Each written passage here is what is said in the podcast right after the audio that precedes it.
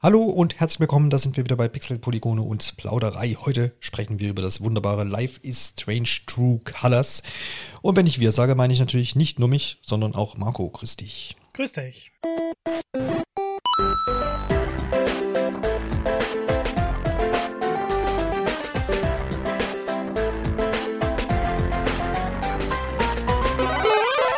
Life is Strange True Colors. Ich habe mich ja richtig drauf gefreut und wir haben das, die Ankündigung im Frühjahr, meine ich, gehabt. Äh, Square Enix hat ja über das Jahr verteilt immer mal so Präsentationen ausgestrahlt.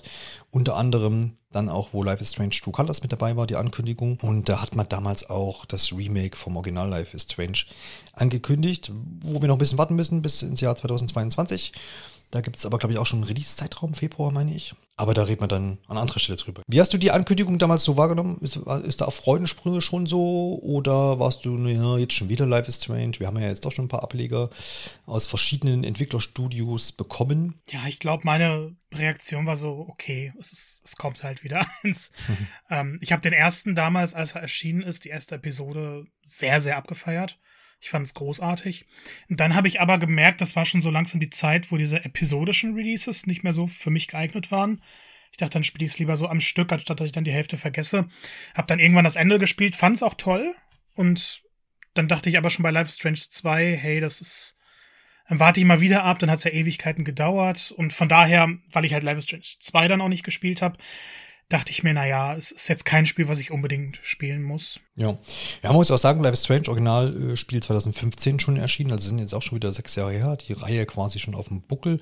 Und es stimmt schon, also damals war ja dieses episodische, äh, oder die episodischen Spiele voll mit, voll mit im Rennen so, ne? mhm. ne? also gab es ja genug äh, Spiele, die das dann auch so gemacht haben. Und äh, ja, damals war das irgendwie cool so und aber man hat ja dann auch die Formel geändert und hat jetzt auch wie dieses True Colors jetzt äh, ist davon abgewichen und veröffentlicht diese Spiele dann halt auch am Stück, was ich prinzipiell auch begrüße so, weil ich war auch mal eher jemand, der dann abgewartet hat, bis alle Episoden erschienen sind, weil das mir ja auch oft einfach zu, zu großer Zeitraum war bei den Episoden. Und dann hören die mir zum Cliffhanger auf und so. Ich mag das bei Serien auch schon nicht, wenn ich warten muss, sondern ich bin dann auch eher derjenige, der mehrere Folgen hintereinander guckt und das ist dann da eben auch so. Ich habe die Ankündigung eigentlich relativ freudig aufgenommen, weil ich hatte das gar nicht so auf dem, so auf dem Plan. Ich war da schon wieder ein bisschen weggekommen. Ich war auch damals vom, vom ersten Teil total begeistert und habe dann Before the Storm zwischendurch nochmal gespielt. Hm, fand das dann auch ganz okay so wieder, als nochmal ein bisschen Life is Strange besuchen. Und dementsprechend war ich dann doch ganz angetan. Hat aber auch damit viel zu tun, dass einfach so das Setting ge gefallen hat. Sie haben ja damals auch Alex Chen, die Hauptcharakterin, gleich mit vorgestellt, so. Und das war, hat mir auch gleich zugesagt. Das ging auch ganz vielen so, dass gesagt ah cool, das ist irgendwie, die, die wirkt sympathisch so, die wirkt interessant, die hat, scheint irgendwie so ein bisschen eine coole Hintergrundstory zu haben. Und also das war so auch mein, mein Haupt, mein Hauptgedanke und deswegen habe ich mich da auch gleich drauf ge gefreut. Da hat natürlich auch ein bisschen mitgeschwungen, dass es auch für Nintendo Switch angekündigt wurde damals. Ähm, wir selber haben es aber jetzt trotzdem auf, äh, auf der PlayStation und ich äh, auf der Xbox gespielt. Das nur zum Einordnen. Aber wie gesagt, also da, ich habe mich richtig drauf gefreut und dementsprechend habe ich es dann auch gleich zum Release spielen können. Jetzt, Life is Strange hat ja schon seit dem ersten Teil so einen ganz eigenen Grafikstil, müsste man, möchte man sagen. Das ist so leicht comichaft, so ein bisschen gemalt, gezeichnet, gemixt mit realistisch anmutenden Hintergründen teilweise. Ähm, wie fandest du denn jetzt die Transformation so auf die, jetzt die, die neuen und aktuellen Konsole, Konsolen? Ist das für dich schon ein Quantensprung gewesen? Jetzt gerade zum Original natürlich, aber ähm, oder hast du dir ein bisschen mehr erhofft von dem Ganzen? Mm, also, wenn wir jetzt nur über die Optik reden, war ich eigentlich zufrieden. Ich finde, gerade solche Spiele müssen jetzt keine grafische Bombe sein, wo du dir denkst, okay, das sieht absolut äh, Next-Gen-mäßig aus. Es sieht einfach sehr, sehr schön aus und es gibt ja immer wieder Szenen, wo man einfach stehen bleiben kann. Man guckt sich ein bisschen die Umgebungen an und äh, da, da war ich doch schon irgendwie so, so, man schaut sich die Trailer an, man guckt sich ein paar Sachen dazu an, denkt sich, ja, sieht ganz nett aus. Und im Spiel fast ein dieser Stil und die, die, dann doch sehr detaillierten Umgebungen ähm, total. Also ich, ich fand's wunder, wunderschön. Und auch die Charaktere und so, klar, man merkt, das ist jetzt nicht das Spiel mit dem allergrößten Budget, aber da steckt schon was hinter. Und ich hatte jetzt nicht das Gefühl, dass es so ein kleines Spiel, sondern es ist schon ein Spiel, das seinen Vollpreistitel auch verdient hat. Ja, ging mir eigentlich ganz ähnlich. Ähm, fand auch, wie du sagtest, dass das so ein ganzes, äh, ein gutes, rundes Ding einfach ist. So die ganze Stimmung kommt gut rüber und ich finde das mir persönlich auch mal wichtiger. Äh, das muss jetzt nicht High-End-Grafik sein, solange das, hm. das gesamte Bild, so die Stimmung, diese übertragen wollen, die Atmosphäre, wenn das gut ankommt und das schafft das total gut, dann reicht mir das auch vollkommen vollkommen aus. Ich habe auch am Anfang ging es mir da, war ich da ein bisschen negativ eingestellt. Ich habe gedacht, als ich die Trailer gesehen habe, gesagt, ah, das sieht doch immer noch so ah, hm, aus. Und als ich dann angefangen habe zu spielen, ich habe mich hab dann auch vorher dann die aktuellen Trailer und so im, oder Gameplay gab es auch im Vorhinein schon auch gar nicht nochmal angeguckt, weil ich wollte das mhm. dann selber erleben. Und dann war ich echt total total zufrieden und dachte mir so, hey, das ist doch total ordentlich geworden. Und auch mit diesem, mit dem Farbenfrohen teilweise, was sie dann mit Blumen und, und Lichtstimmung auch machen, passt ja wunderbar auch zum Titel. Und finde ich auch echt gut umgesetzt. Klar, musst du auch beipflichten, das ist jetzt irgendwie da nicht äh, die Grafikpracht schlecht hin, aber das erwarte ich jetzt auch bei Life is Strange gar nicht. Aber es ist auch äh, jetzt nichts, wo man irgendwie sagt, oh, das sieht doch jetzt hässlich aus.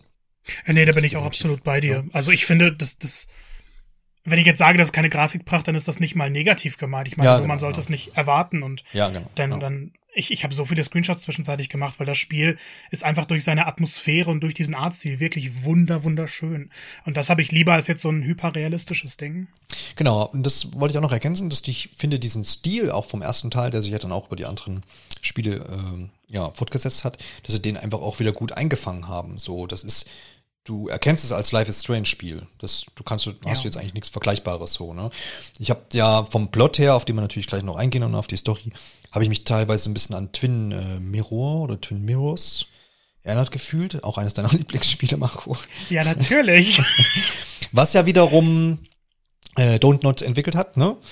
Mhm. Und äh, wir erinnern uns, Don't Not ist äh, der Entwickler vom ersten Life is Strange. Also hier gibt es total Verwebungen. Aber auch nur deswegen habe ich mich daran erinnert gefühlt, weil es da in, in Twin Mirror, Mirrors auch eine, äh, also so diese böse Firma gab, die es in, in Colors ja auch gibt. Ja, das, das, fand ich auch interessant, dass man so gewisse Parallelen gesehen hat. Genau, aber, aber die, die wiederum haben ja die äh, Unreal Engine 4, glaube ich, genutzt, soweit ich mich erinnere. Und äh, das fand ich wieder so ein bisschen generischer einfach. Und das sieht halt, also mhm. Twin Mirrors sieht nicht, oder Twin Mirrors, ich kann mich echt gerade nicht festlegen, sieht, sieht ähm, nicht so einzigartig aus. Sieht auch nicht aus wie Life is Strange, soll es auch nicht, aber ich finde, da hat halt Life is Strange einfach seinen eigenen Stil und den, den haben sie hier gut wieder hingekriegt und trotzdem das auch noch ordentlich äh, aussehen lassen. Das finde ich, finde ich schön und das glaube ich hat man jetzt, haben wir jetzt beide an der Stelle genug Absolut. hervorgehoben.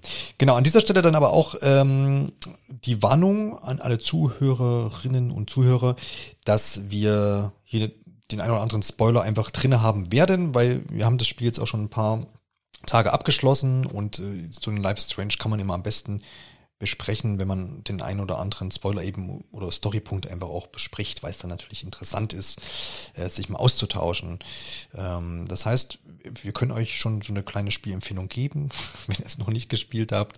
Ähm, und wenn ihr eh keine, wenn ihr jetzt sagt, wir Spiel, Spiel spielt sowieso nicht, dann könnt ihr natürlich auch weiterhin zuhören. Alle, die es noch fest eingeplant haben, sind dann hiermit gewarnt. Und damit kommen wir auch gleich zur Einordnung des Ganzen, nämlich worum dreht sich das ganze Spiel. Ich habe ja schon gesagt, es geht um Alex Chen. Das ist unsere Hauptprotagonistin, die Person, die wir eben auch steuern. Und ja, die war lange Zeit nicht in Haven Springs, ähm, so wie der Ort hier heißt, in Life is Strange True Colors, sondern hat vornehmlich ja in, in Heimen zugebracht, also nicht oder bei, bei ähm, Pflegefamilien teils auch. Dementsprechend ähm, hat sie dann nicht eine ganz angenehme Kindheit und Jugend gehabt und kommt aber jetzt eben äh, in das besagte Städtchen, um ihren Bruder Gabe zu kontaktieren und dann mit dem ja erstmal gewisse Zeit zuzubringen und sich dann eben aber auch in Haven Springs niederzulassen. Wie findest du so prinzipiell diesen, diesen, diesen Aufhänger? Äh, Mädchen oder junge Frau kommt in einigermaßen fremde Stadt und dann kommt so ein bisschen aus dem zerrütteten Leben. Kommt fandst du das schon mal interessant oder hatte ich das da noch nicht abgeholt? Ich muss sagen, als ich das vorher gelesen habe, dass es so startet oder mir Beschreibungen durchgelesen habe, ähm, war ich so ein bisschen, na, jetzt schon wieder. Und das ist halt, wie du beschreibst, in, gerade in dem Genre hatten wir jetzt so viele Geschichten von, okay, Person, Hauptperson kommt in eine kleine Stadt, in der er schon mal gelebt hat oder lange nicht mehr war oder noch nie mhm. war, um Leute kennenzulernen. Ähm, das wirkte so abgedroschen, aber dann spielt man es und ich weiß nicht wieso, aber Alex als Videospielcharakter hat direkt so eine Ausstrahlung, bei der du einfach denkst, okay, ich will mehr über sie wissen. Und die ganze Atmosphäre, wie sie dann in dem Ort ankommt, wie sie ihren Bruder nach zig Jahren mal wieder trifft. Und dann kann man sich auch so ein paar SMS-Nachrichten aus den letzten Jahren ihres Lebens durchlesen. Und durch dieses ganze Paket hat mich das Spiel auf einmal komplett gewonnen. Ich war so drin, ich wollte mehr über Alex wissen, ich wollte schauen, wie, wie sie sich da einlebt, wie sie die ganzen Leute kennenlernt, weil ich mich direkt sehr vertraut gefühlt habe. Also die Macher schaffen es einfach ein, wenn man so ein paar extra Sachen noch hinzunehmen will, wirklich in den ersten Minuten in dieses Spiel reinzuwerfen und direkt eine Atmosphäre zu erzeugen, in der man sich einfach wohlfühlt.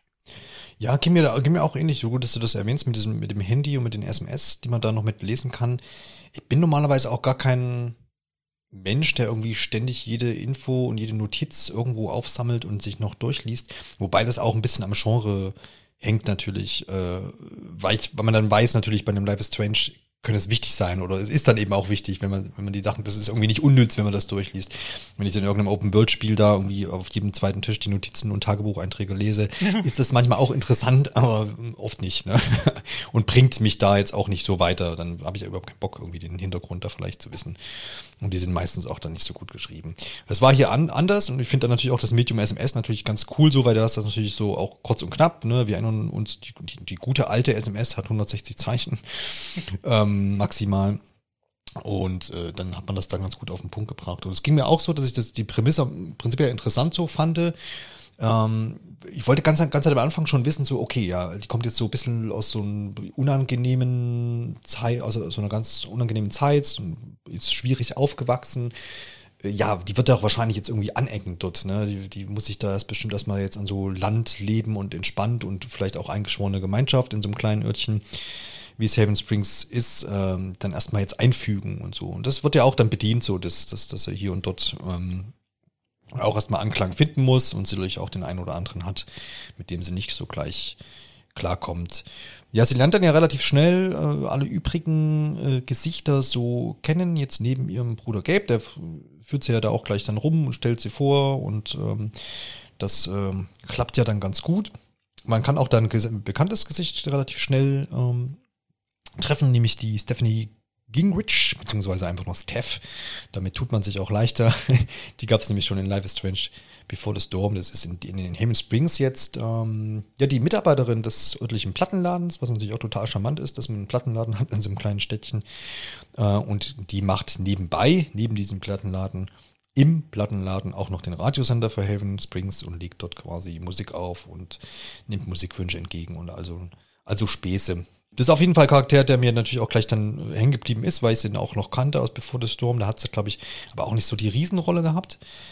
Wie, wie, hast du noch so jemanden, wo du sagst, okay, die, das hat dir, hat, hast, das ist dir auch gleich positiv aufgefallen, der Charakter? Oder ähm, fandst du das alles cool? Es ist tatsächlich so gewesen, dass, und das wundert mich bis heute noch, ähm, jede Charakterbegegnung fand ich sympathisch und, und einfach weiß nicht, man hat sich als Alex gut aufgenommen gefühlt.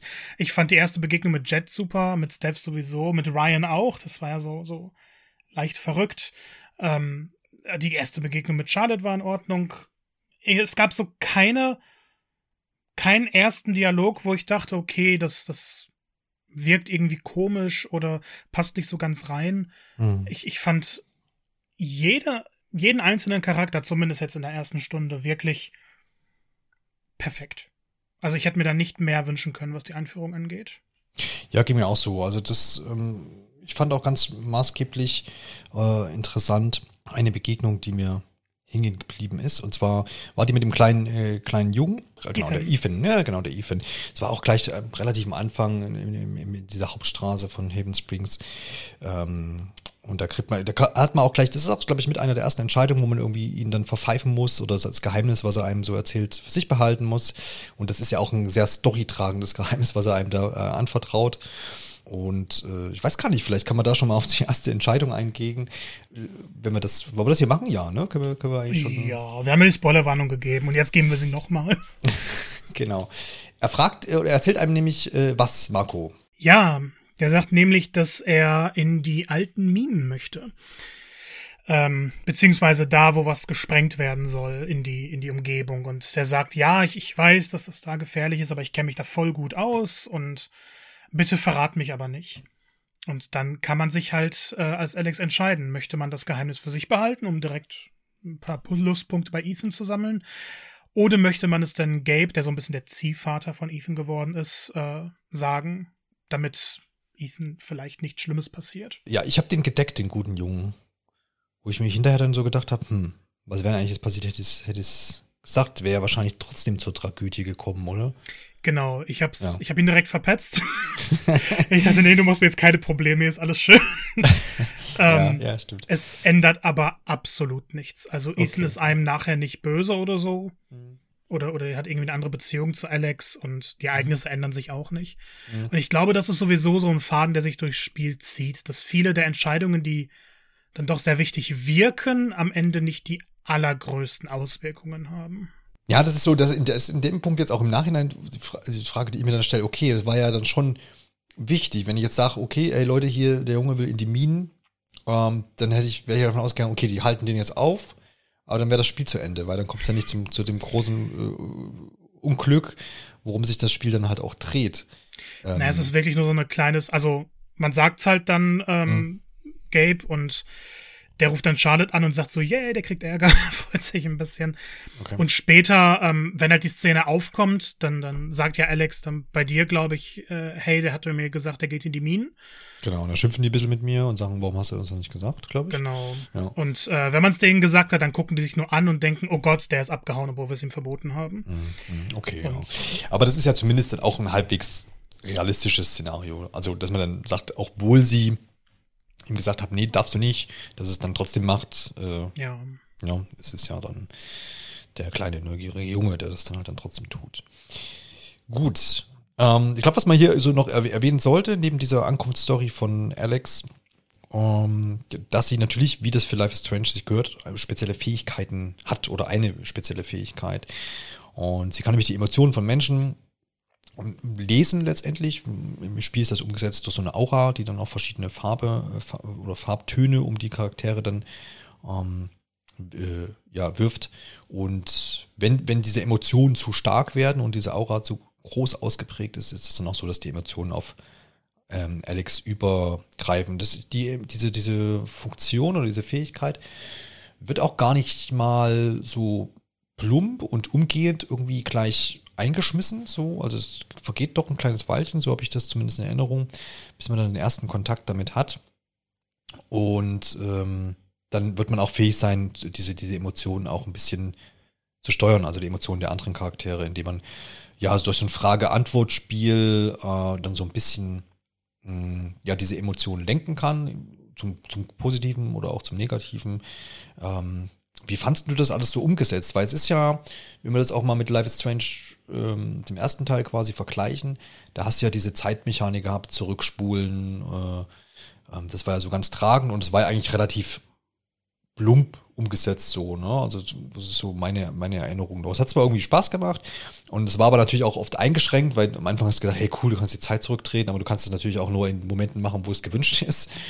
Und es war dann immer so ein bisschen, bisschen eingeschränkt. Jetzt hier ist es, finde ich, ähm, weniger gamey gewesen, weil du halt diese Dialoge immer führen musstest oder konntest halt, um dann eventuell das Ziel zu, zu erfüllen, die Emotionen dann vom, vom, von den anderen Charakteren irgendwie zu ändern. Und das war ja dann eher so ein ja, moralisches Abwägen. Was sage ich der jetzt? Was, was würde ich jetzt als Person oder als Alex dem jetzt sagen, damit ich das Ziel erreiche? Was denke ich? Was wirkt bei ihr? So ein bisschen auch ja, Empathie selber dann irgendwie anwenden und einschätzen können, wie, wie ticken die Leute da, damit ich da irgendwie erfolgreich dann aus diesem, ja, äh, Dialog dann rausgehe. Wie hast du das, hat das alles für dich Spaß gemacht oder sagst du, naja gut, das ist jetzt halt wieder so eine, so eine unrealistische Fähigkeit, die ja kein Mensch hat eigentlich äh, und, und hm, ist das Mehrwert für dich gewesen? Na, ich fand schon gut, dass es wieder was Übernatürliches gibt, mhm. weil so ganz realistische Sachen, das hatten wir ja jetzt so ein paar Mal schon ja, ja. in dem Genre. Also ich finde, das gehört irgendwie dazu. Das macht ja auch Life is Strange aus. Mhm. Nur als ich dann gelesen habe, okay, sie kann die Emotionen anderer lesen, dann ist auch so ein bisschen Gedankenlesen ist ja so dabei. Ja. Ähm, das klang sehr langweilig und ich dachte dann auch, naja, das auch wenn jetzt Zeitreise nicht das spektakulärste am Ende war, irgendwie was dann doch so was Außergewöhnlicheres. Mhm. Ähm, Im Endeffekt habe ich dann aber während des Spielens relativ früh, als dann die Mechanik auch eingeführt wurde, verstanden, dass True Colors jetzt gar nicht darauf aus ist, irgendwie Rätsel zu stellen oder das größte Spektakel zu bieten, sondern einfach sehr persönliche Geschichten zu erzählen und die Charaktere noch weiter in den Vordergrund zu rücken.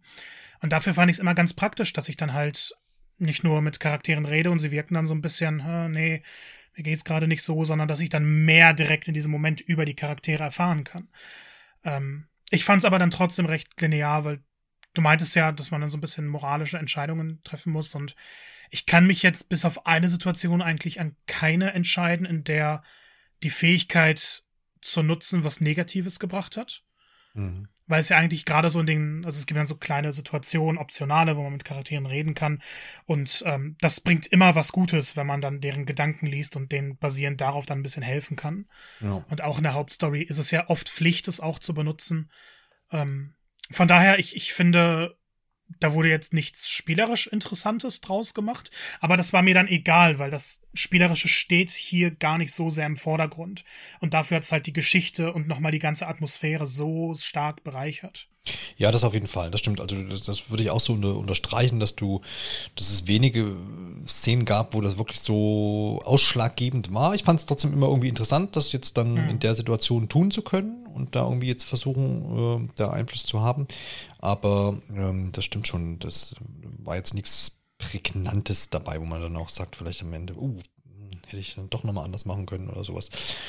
Ja, aber vielleicht lass uns dann auch an der Stelle die eine Szene vielleicht rauspicken, die du, die, die, die du meinst, dass wir dann einfach dieses, äh, diese Fähigkeit und dieses Feature des Spiels ja dann vielleicht auch in der Szene nochmal beschreiben können. Ich nehme jetzt an, du meinst die Begegnung mit Charlotte. Oder hast du was anderes im, im Sinn gehabt? Ja, die habe ich ja. im Kopf, aber ich glaube, dafür müssen wir ein bisschen mehr über die Story jetzt reden. Stimmt, das setzt schon, wieder, setzt schon wieder viel zu viel voraus wahrscheinlich. Ja, wir, wir, wir überspringen dann so ein paar ganz ja, wichtige ja, Sachen. Ja, das, stimmt, das, das, das stimmt natürlich. Gut, dann versuchen wir dann nochmal den, den roten Faden aufzunehmen, den ich da jetzt irgendwie versucht äh, habe liegen zu lassen. äh, und zwar, wir erinnern uns ja, dass, äh, wie gesagt, wir sind, Alex ist da angekommen in, in dem kleinen Städtchen und ähm, versucht jetzt da so ihr ihr Leben aufzubauen. Das ist eigentlich auch alles irgendwie voll happy so am Anfang. Man hat, glaube ich, äh, wenn ich mich recht erinnere, ist am Anfang da auch so ein bisschen äh, in der Bar unterwegs oder in dieser, dieser Kneipe halt, in der örtlichen und äh, alles ist irgendwie cool. Man fängt dann da auch an.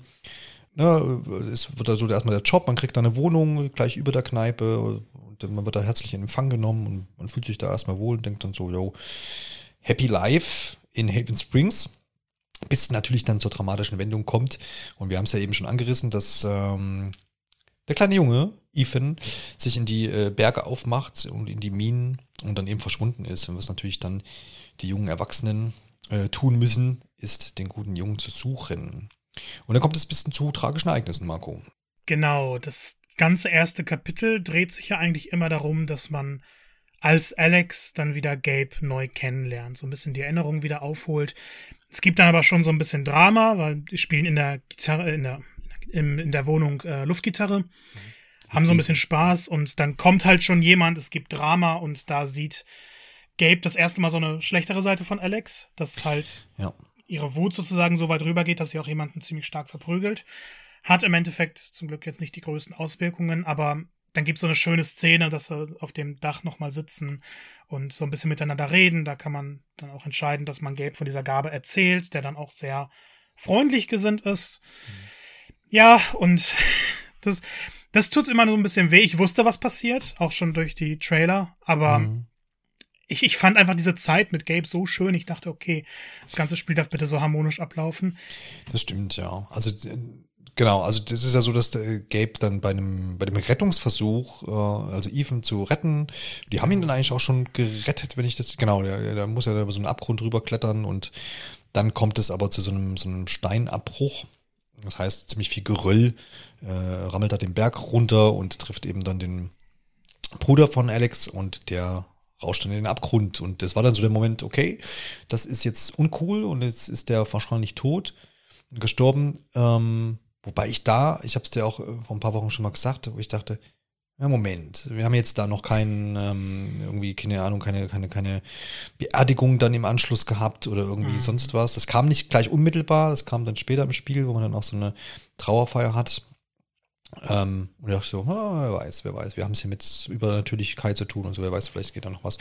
Aber dem war nicht so, das können wir hier schon mal ausräumen. Ähm, leider nicht. Und ich kann das aber nachvollziehen, was du sagst, weil das, man hat den dann schon, diesen, ähm, den Bruder, ich fand ihn auch von Anfang an sympathisch so. Das ist ja. halt, er macht echt, spielt echt, oder verkörpert echt den, den, den äh, großen Bruder sehr gut und nimmt ja Alex da auch total gut auf. Und ähm, genau, man lässt ja den Spieler da auch einfach dann so reinwachsen und hat halt einfach da so diese, diese besagten Szenen mit, mit ihrem Bruder.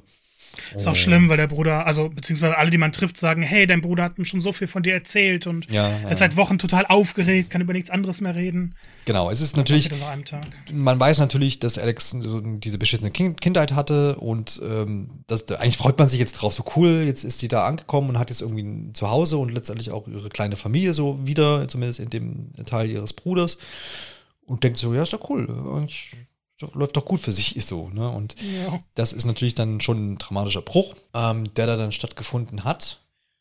Und dementsprechend ist man dann auch sicherlich der eine oder andere mehr, der andere weniger äh, niedergeschlagen und will aber natürlich dann auch das klären. Und das ist natürlich dann auch Alex Ziel und auch die, die, die das Ziel der Freunde vom, äh, vom Bruder, das, das Ding dann aufzuklären und zu, zu erstmal zu überlegen, ja, wieso ist jetzt da dieser, dieser Steinabbruch passiert. Es ist nämlich so, dass an diesem Abend auch äh, großes, große Aufruhr ist, weil ähm, der Ethan ja an diesen Bergen ist. Ist ja erstmal nicht schlimm, weil dann ist er da halt mal wandern. Klar, ist viel zu jung, klar, alleine sich aufzuhalten. Aber das eigentlich Dramatische ist, was wir jetzt noch ausgelassen haben, glaube ich, ist, dass äh, diese örtliche Minenfirma halt eine Sprengung für diesen Abend geplant hat ähm, das natürlich dann gefährlich sein kann wegen diesen ja, Steinabgängen. Und dementsprechend ähm, war das eben dann auch die Gefahr und es ist durch diese Sprengung kommt es eben dann auch zu diesem Unglück, wo der Bruder, Bruder dann eben stirbt. Ja, wir, wir erfahren noch während der Suche halt, dass der Bruder aber auch bei dieser Firma angerufen hat ja. und gesagt hat, hey, ähm, sag das mal ab, hier ist ein Kind, wir suchen gerade nach diesem Kind. Mhm. Und die Firma hatte ihm, sagt er, zugesagt, äh, dass sie dann die Sprengung absagen. Und auf einmal findet sie trotzdem statt. Genau, richtig. Um, ähm, und ich meine, es war dann aber auch so, dass. Es waren ja zwei Sprengungen, ne?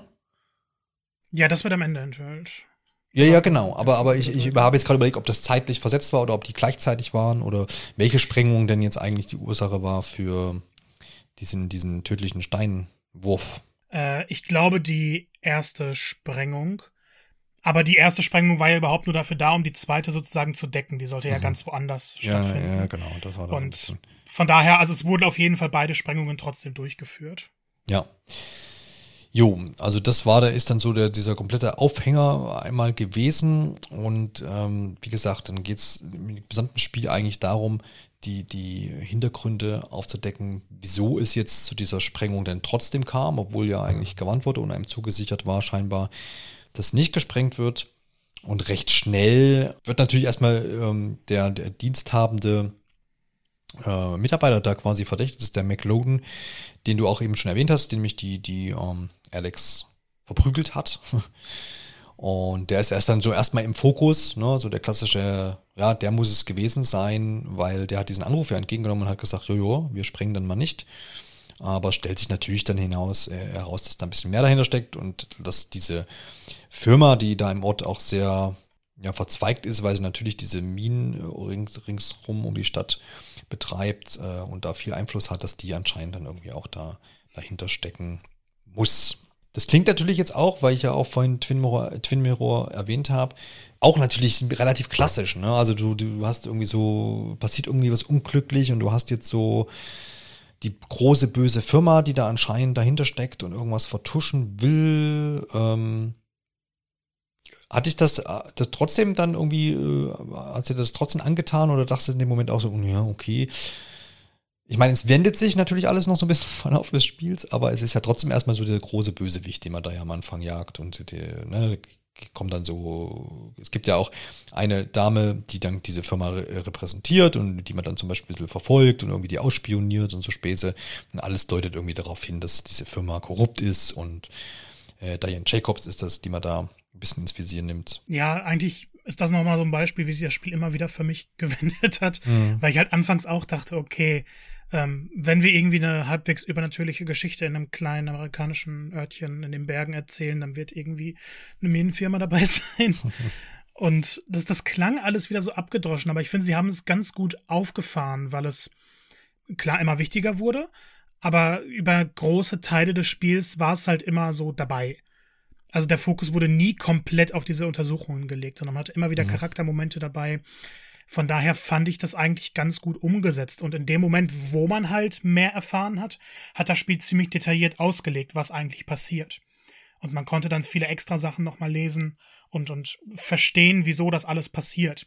Und es wirkte dann auf einmal nicht mehr wie diese sehr klassische böse Firma, sondern man konnte diese ganzen Handlungsabläufe nachvollziehen, verstehen vielleicht die falschen Wörter, aber man hat verstanden, was diese Firma bewirken wollte. Und sie wirkt jetzt nicht wie die 0815 Bösen, sondern ja. da steckte schon was dahinter. Dass es am Ende klar böse war, okay, das gehört vielleicht einfach dazu. Mhm, Aber ja. es war jetzt nicht einfach, ähm, die Firma ist böse, weil sie böse sein will. Ja, genau. Also war jetzt auch nicht diese klar ist diese Firma auch kapitalistisch, aber es, das war ja auch dann ja jetzt nicht so dieser, dieser Hauptaugenmerk, dass man gesagt hat, die wollen hier irgendwie zwingend irgendwie Geld machen und deswegen ist, sind ihnen auch die Menschen egal. So der Aufhänger ja, was. ja, das schwingt schon mit, aber du weißt, weißt schon, du hast, hast ja. das, nicht so im Fokus, so dieses, das Klassische halt eben so. Ja, ich glaube, das Spiel, also nach dem Tod eben mhm. äh, des Bruders, nimmt sich die zweite Episode, finde ich, sehr, sehr viel Zeit erstmal. Mhm. Und äh, es gibt ja auch einen kleinen Zeitsprung da eben. Klar, da wird schon so ein bisschen angedeutet, äh, dass eben die Firma da ein bisschen was Böses dran hat, aber der Spieler erlebt ja sehr viel Kontakt, Alex, mit den anderen Charakteren. Da kommt es eben auch mehr zu Steph und zu Ryan und mhm. die Fähigkeiten werden nochmal so im normalen Alltag gezeigt von Alex. Das fand ich alles sehr, sehr schön und allgemein die Charaktere nochmal ein bisschen anders, teilweise besser kennenzulernen, ohne jetzt diesen Druck zu haben, okay, die Geschichte muss weiterlaufen, sondern wir sehen jetzt einfach, wie alle damit klarkommen mit diesem Ereignis. Das fand ich unglaublich schön gemacht und ich, ich kann es auch immer wieder nur betonen, was die, was die Autoren geschafft haben mit den Charakteren, finde ich wirklich beeindruckend. Weil Life is Strange 1 hat mich nicht durchweg so gepackt bei jedem Charakter. Da gab es so meine Lieblingscharaktere. Ähm, genauso jetzt bei äh, Tammy Y oder ähnlichen Titeln. Das ja. ist immer so, okay, ein paar Charaktere finde ich cool, andere, äh, bisschen schwächer. Und hier fand ich jeden interessant, egal ob gut oder böse oder einfach nur sehr verwirrt diese Emotionsfähigkeit deutet ja schon an, dass es sehr viel auf Gefühlsebene ist, aber ich habe nicht erwartet, dass wir wirklich so viele Facetten von jedem Charakter kennenlernen und auch mit jedem irgendwie eine Situation kommen, die jetzt nicht nur schön ist, sondern auch Drama ergibt. Und das alles, dieses, dieses Kleinstadtleben, wird, finde ich, nochmal wahnsinnig toll in den Fokus gerückt in der Szene, in der sie sich eben von Gabe verabschieden am Ende der zweiten Episode. Stehen alle auf der Brücke und es wird diese fliegenden Laternen, ich weiß nicht, wie sie heißen, ja. ähm, losgelassen und ähm, ich weiß nicht, das war so ein Moment, wo ich wirklich Gänsehaut hatte, wo langsam so die Tränen in den Augen sich mhm. angehäuft haben. Ich war einfach sehr, sehr berührt davon und diese Atmosphäre, die das Spiel da schon vorher teilweise erzeugt hat, aber hier nochmal sich wirklich hat entfalten lassen. Ähm, da wusste ich eigentlich, dass das Spiel wirklich was Besonderes ist und Videospiele können Emotionen erzeugen, ist immer so, ist klar, aber das war eine Szene, bei der ich wirklich sagen würde, eine der mitreißendsten, obwohl relativ wenig gemacht wurde. Mhm. Ja gut, aber das ist, ist, natürlich dann auch dem geschuldet, dass, dass du, wie du das jetzt schon gesagt hast, dass man in diesem zweiten Kapitel halt wirklich die, die ähm, Charaktere halt gut kennenlernt mhm. und so, was die auch noch jeder extra dann vielleicht so für Problemchen irgendwie hat. Das ist dann nicht nur, hi, ich bin der und arbeite dort und, sondern man bekommt da ja auch dann geschickt beigebracht, äh, was da noch für Probleme irgendwie vorherrschen. Ne? Und interagiert ja da dann auch. Ne? Wir haben zum Beispiel eine Dame, die äh, mit Alzheimer zu kämpfen hat und da Sachen eben vergisst und dann muss man sie auch, oder kann man sie dran erinnern. Man kann aber auch sagen, nö, ähm, passt schon, dann hast du das vergessen, zum Beispiel jetzt Capes Tod, in dem Fall gab es da die Entscheidung, ähm, wo man natürlich auch dann so, was dann irgendwie auch tragend ist, so, du, es ist nicht einfach nur so, hm, äh, hast halt mal kennengelernt, sondern du hast halt da auch eben diese Entscheidung zu treffen und die eben dann aber auch mit der Hauptstory ja ver, ver, verbunden ist. Und gleichzeitig weiß er dann, okay, die gute Dame vergisst öfter was und die hat dann halt auch damit Probleme und ihre Tochter äh, kommt da auch noch mit ins Spiel. Und so ist es bei vielen Charakteren eben, dass man dann da so gleich mitkriegt, mh, die haben das und das und die ist also ein bisschen verwoben. Und natürlich kennt sich da jeder in dieser kleinen Stadt und dann ist so eine Szene, wie du sie jetzt erwähnt hast, mit, äh, mit dieser Abschiedsszene auf der, auf der Brücke, natürlich auch, wirkt die natürlich auch viel mehr, weil man dann halt ne, so weiß, wie die Leute auch einzeln an dem, an dem verstorbenen Bruder hingen und was die jetzt vielleicht noch so für Schicksale haben. Und wenn man da aufmerksam durchgeht und sich das, die, die bei, den, bei den Dialogen auch voll dabei ist, dann kann man da auch tatsächlich nicht anders, als da auch irgendwie ein bisschen Emotionen dann auch selber zu fühlen. Also mhm. das, das machen sie schon sehr gut, auf jeden Fall, ja, definitiv. Ich glaube, dass, ähm, wo wir uns beide, glaube ich, einig sind, ähm, was so ein Highlight im, im, Spiel war, und das fand ich auch einen sehr schönen Kontrast, ist das äh, Live-Action-Roleplay. oh ja. Weil ähm, wir werden gleich auf die Umsetzung, wie sie das gemacht haben, klingt jetzt erst wahrscheinlich ziemlich trocken so, aber ähm, ähm, das zum einen natürlich äh, ist ja der Ethan, der, der kleine Junge, der letztendlich ja auch aus seiner Sicht äh, mitverantwortlich ist für dieses Unglück, weil er ja der böse Junge war und eben in die Berge gegangen ist und alle sind suchen gegangen und dazu kam es dann eben zu dem Unglück.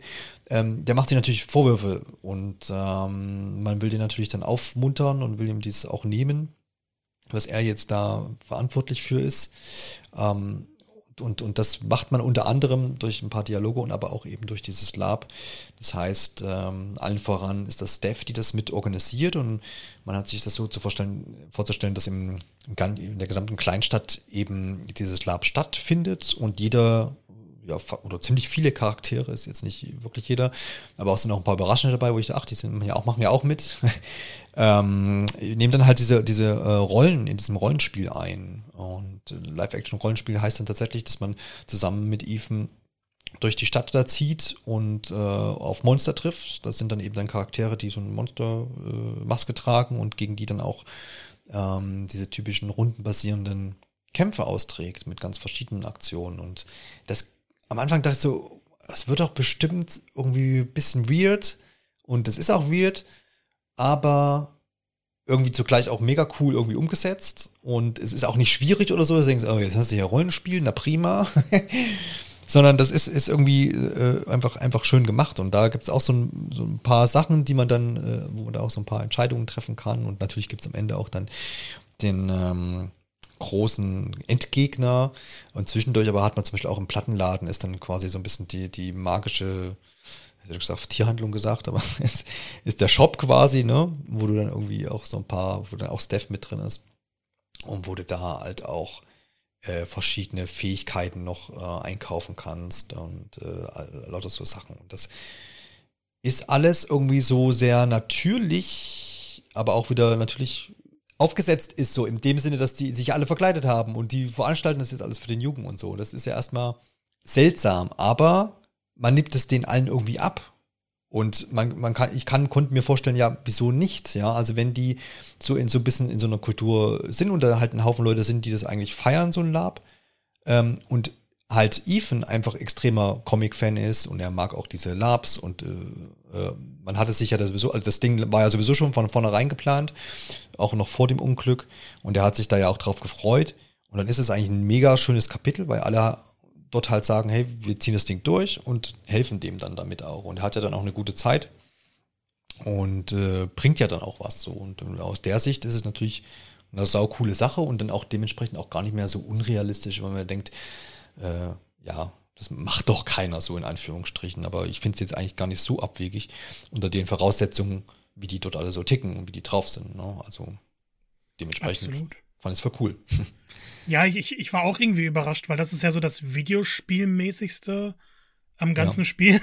Stimmt. Und trotzdem wirkte es nicht so krass Videospielmäßig. Also klar, man wählt Attacken aus etc. Mhm. Aber dieses Herumlaufen, dann trifft man da das Seemonster, da trifft man da die äh, Hexe in ihrem, in ihrem Laden. Ja. Es wirkte dann doch irgendwie überraschend natürlich, so wie du beschrieben hast. Und ähm, ich, ich fand auch in der, in dem Kapitel war dann die schönste Alex-Fähigkeit, weil sie lernt halt schon im vorherigen Kapitel, glaube ich, äh, dass sie auch Freude sehen kann, nicht nur Trauer. Mhm. Und ähm, wenn die Emotionen eben sehr, sehr stark werden, dann übernimmt, dann, dann sieht sie auch die Welten der anderen. Also ähm, man hatte das vorher, dass es einem sehr, sehr gut ging und dann sieht sie auch auf einmal, dass überall um sie herum nur Blumen sind und alles ist toll. Und hier wird sie dann beim Bosskampf sozusagen in die Welt von Ethan, wie er sie gerade sieht, äh, tele teleportiert. Und ähm, das ist dann halt so eine authentische Rollenspielwelt. Das ist wirklich so ein bisschen, als ob Link gerade das Master Sword rausziehen würde. Ähm, war wunderschön inszeniert und irgendwie fand ich das einfach sehr, sehr niedlich gemacht. Ja, ja, definitiv. Und es ist ja auch, man muss ja auch mal daran denken, dass das halt für Ethan gemacht ist, quasi das ganze Ding. Und der, ich weiß nicht, wie alt er ist, aber lass vielleicht zwölf sein. Neun, ja, so um den Dreh. So. Acht, neun, zehn, zwölf. Irgendwo so in dem, in dem äh, Ding. Und dann äh, passt das ja auch halt vollkommen. Und die knien sich echt alle rein so. Und auch als Erwachsene kann man das dann irgendwie so nachvollziehen. Und denken, okay, klar, du würdest für, für, für, irgendwie für ein Kind, was irgendwie dann jetzt so, so, so einen Scheiß da erlebt, ähm, machst du ja dann auch alles. Das kennt man ja eigentlich auch, ne? Irgendwie, es mhm. reicht ja, wenn ein Kind irgendwie jetzt hinfällt oder wegen irgendwas anderes traurig ist, dann machst du dich ja auch erstmal zum Eimer oder machst irgendeinen Quatsch, was um das Kind halt aufzumuntern. Und auf der Schiene ja. läuft das eigentlich ab, ne? Also, das, das ist natürlich dann aus der Warte betrachtet voll cool so. Ich glaube, da sind wir uns ja dann einig. ja. Und wie du auch sagst, ähm, halt irgendwie dann auch cool umgesetzt, so in dem ganzen Spiel. So, dann, dann sagt, ähm, man erlebt das alles selber durch und dann auch aktiv. Und ähm, auch mit dem Soundtrack, so, da hast du in diesen Kämpfen, wo du dich dann gegenüberstellst, das ist ja dann immer so ein, in so einer seitlichen Ansicht und nicht mehr in 3D. Ähm, und dann hast du da auch so ein bisschen klassische Videospielmusik. Ähm, ja. Und das, das, das passt halt so. Ich glaube tatsächlich, bin mir da unsicher, wie das so in der Entwicklung abgelaufen äh, ist. Äh, also, weil das ist schon ein Wagnis auch gewesen, oder? Also, Absolut. Also, das, hätte, der, das hätten die Leute auch zerreißen können, wenn das so ein bisschen schlechter gemacht hättest, glaube ich, irgendwie. Mhm. Ja, es ist, ist finde ich, so der richtige Mix aus. Es ist ein bisschen campy, ein bisschen mhm. leicht Videospielmäßig. Sie haben einfach genau den Nerv getroffen, der in das Spiel passt. Und ja. wenn sie es jetzt irgendwie zu mechanisch gemacht hätten, klar, das hätte nicht in Life is Strange gepasst. Mhm. Wenn sie es noch lächerlicher gemacht hätten, dann würde es auch irgendwie nicht so authentisch wirken. Und so wie sie es umgesetzt haben, ich habe nichts zu meckern. Ja. Dann sind wir uns doch einig. Ähm, es kommt dann im Nachhinein, äh, kommt dann zu diesem, diesem großen Dorffest, wenn man so möchte, ne? Ja, wir, wir können noch einmal einhaken und ja, äh, weil das fand ich nämlich sehr, sehr brutal im Spiel. Man hat dieses Lab, was finde ich die wunderschönste Szene ist. Mhm. Und direkt danach kommt dann die Szene, die du vorher schon einmal ansprechen wolltest und äh, die bei mir für sehr gemischte Gefühle gesorgt hat. Okay, ja. Die, die Charlotte-Entscheidung ja. kommt. Genau. Ähm, ähm, ja, ordne, ja, ordne die Charlotte vielleicht noch kurz ein, dass wir die noch irgendwie so ein bisschen.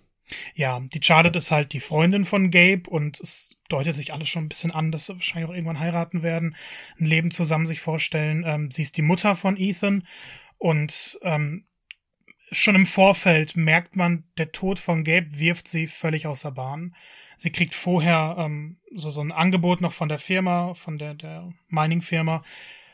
Von wegen, wenn sie nicht klagt, dann kriegt sie eine hohe Summe an Geld. Das könnte Ethan durchs College bringen. Da kann man ihr schon so ein bisschen sagen, hey, mach es, hey, mach's nicht.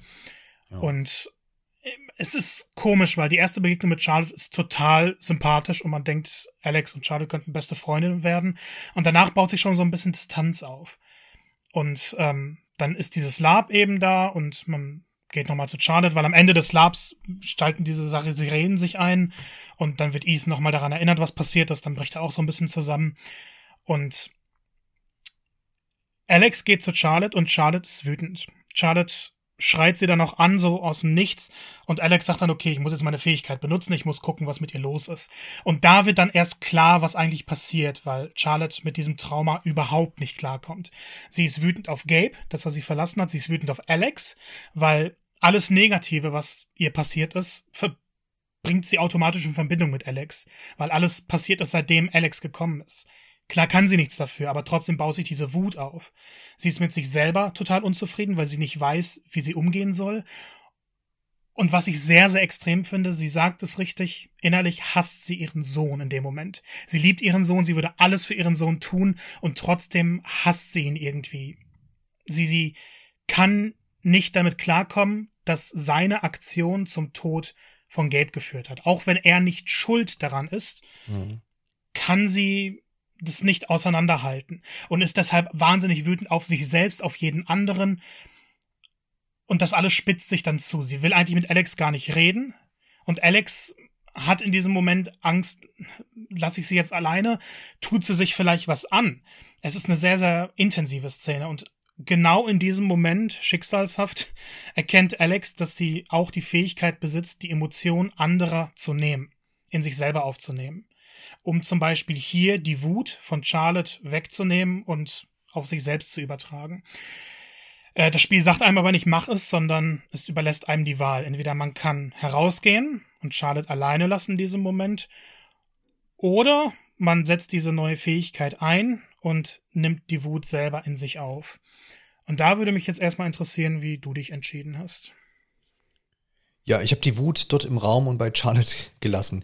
Und ich habe, wo du es auch nochmal beschrieben hast, konnte ich mich wieder auch ein bisschen mit reinversetzen in die Lage. Ähm, und habe das, glaube ich, auch gemacht aus dem Grund, das war ein Grund, der mitgeschwungen ist, weil du ja ganz am Anfang des Spiels halt kennenlernst, was passiert, wenn ähm, Alex wütend ist. Ja, da hat sie ja dann eben den ähm, Mac, war es, glaube ich, äh, verhauen. und das auch nicht einfach nur so ein bisschen.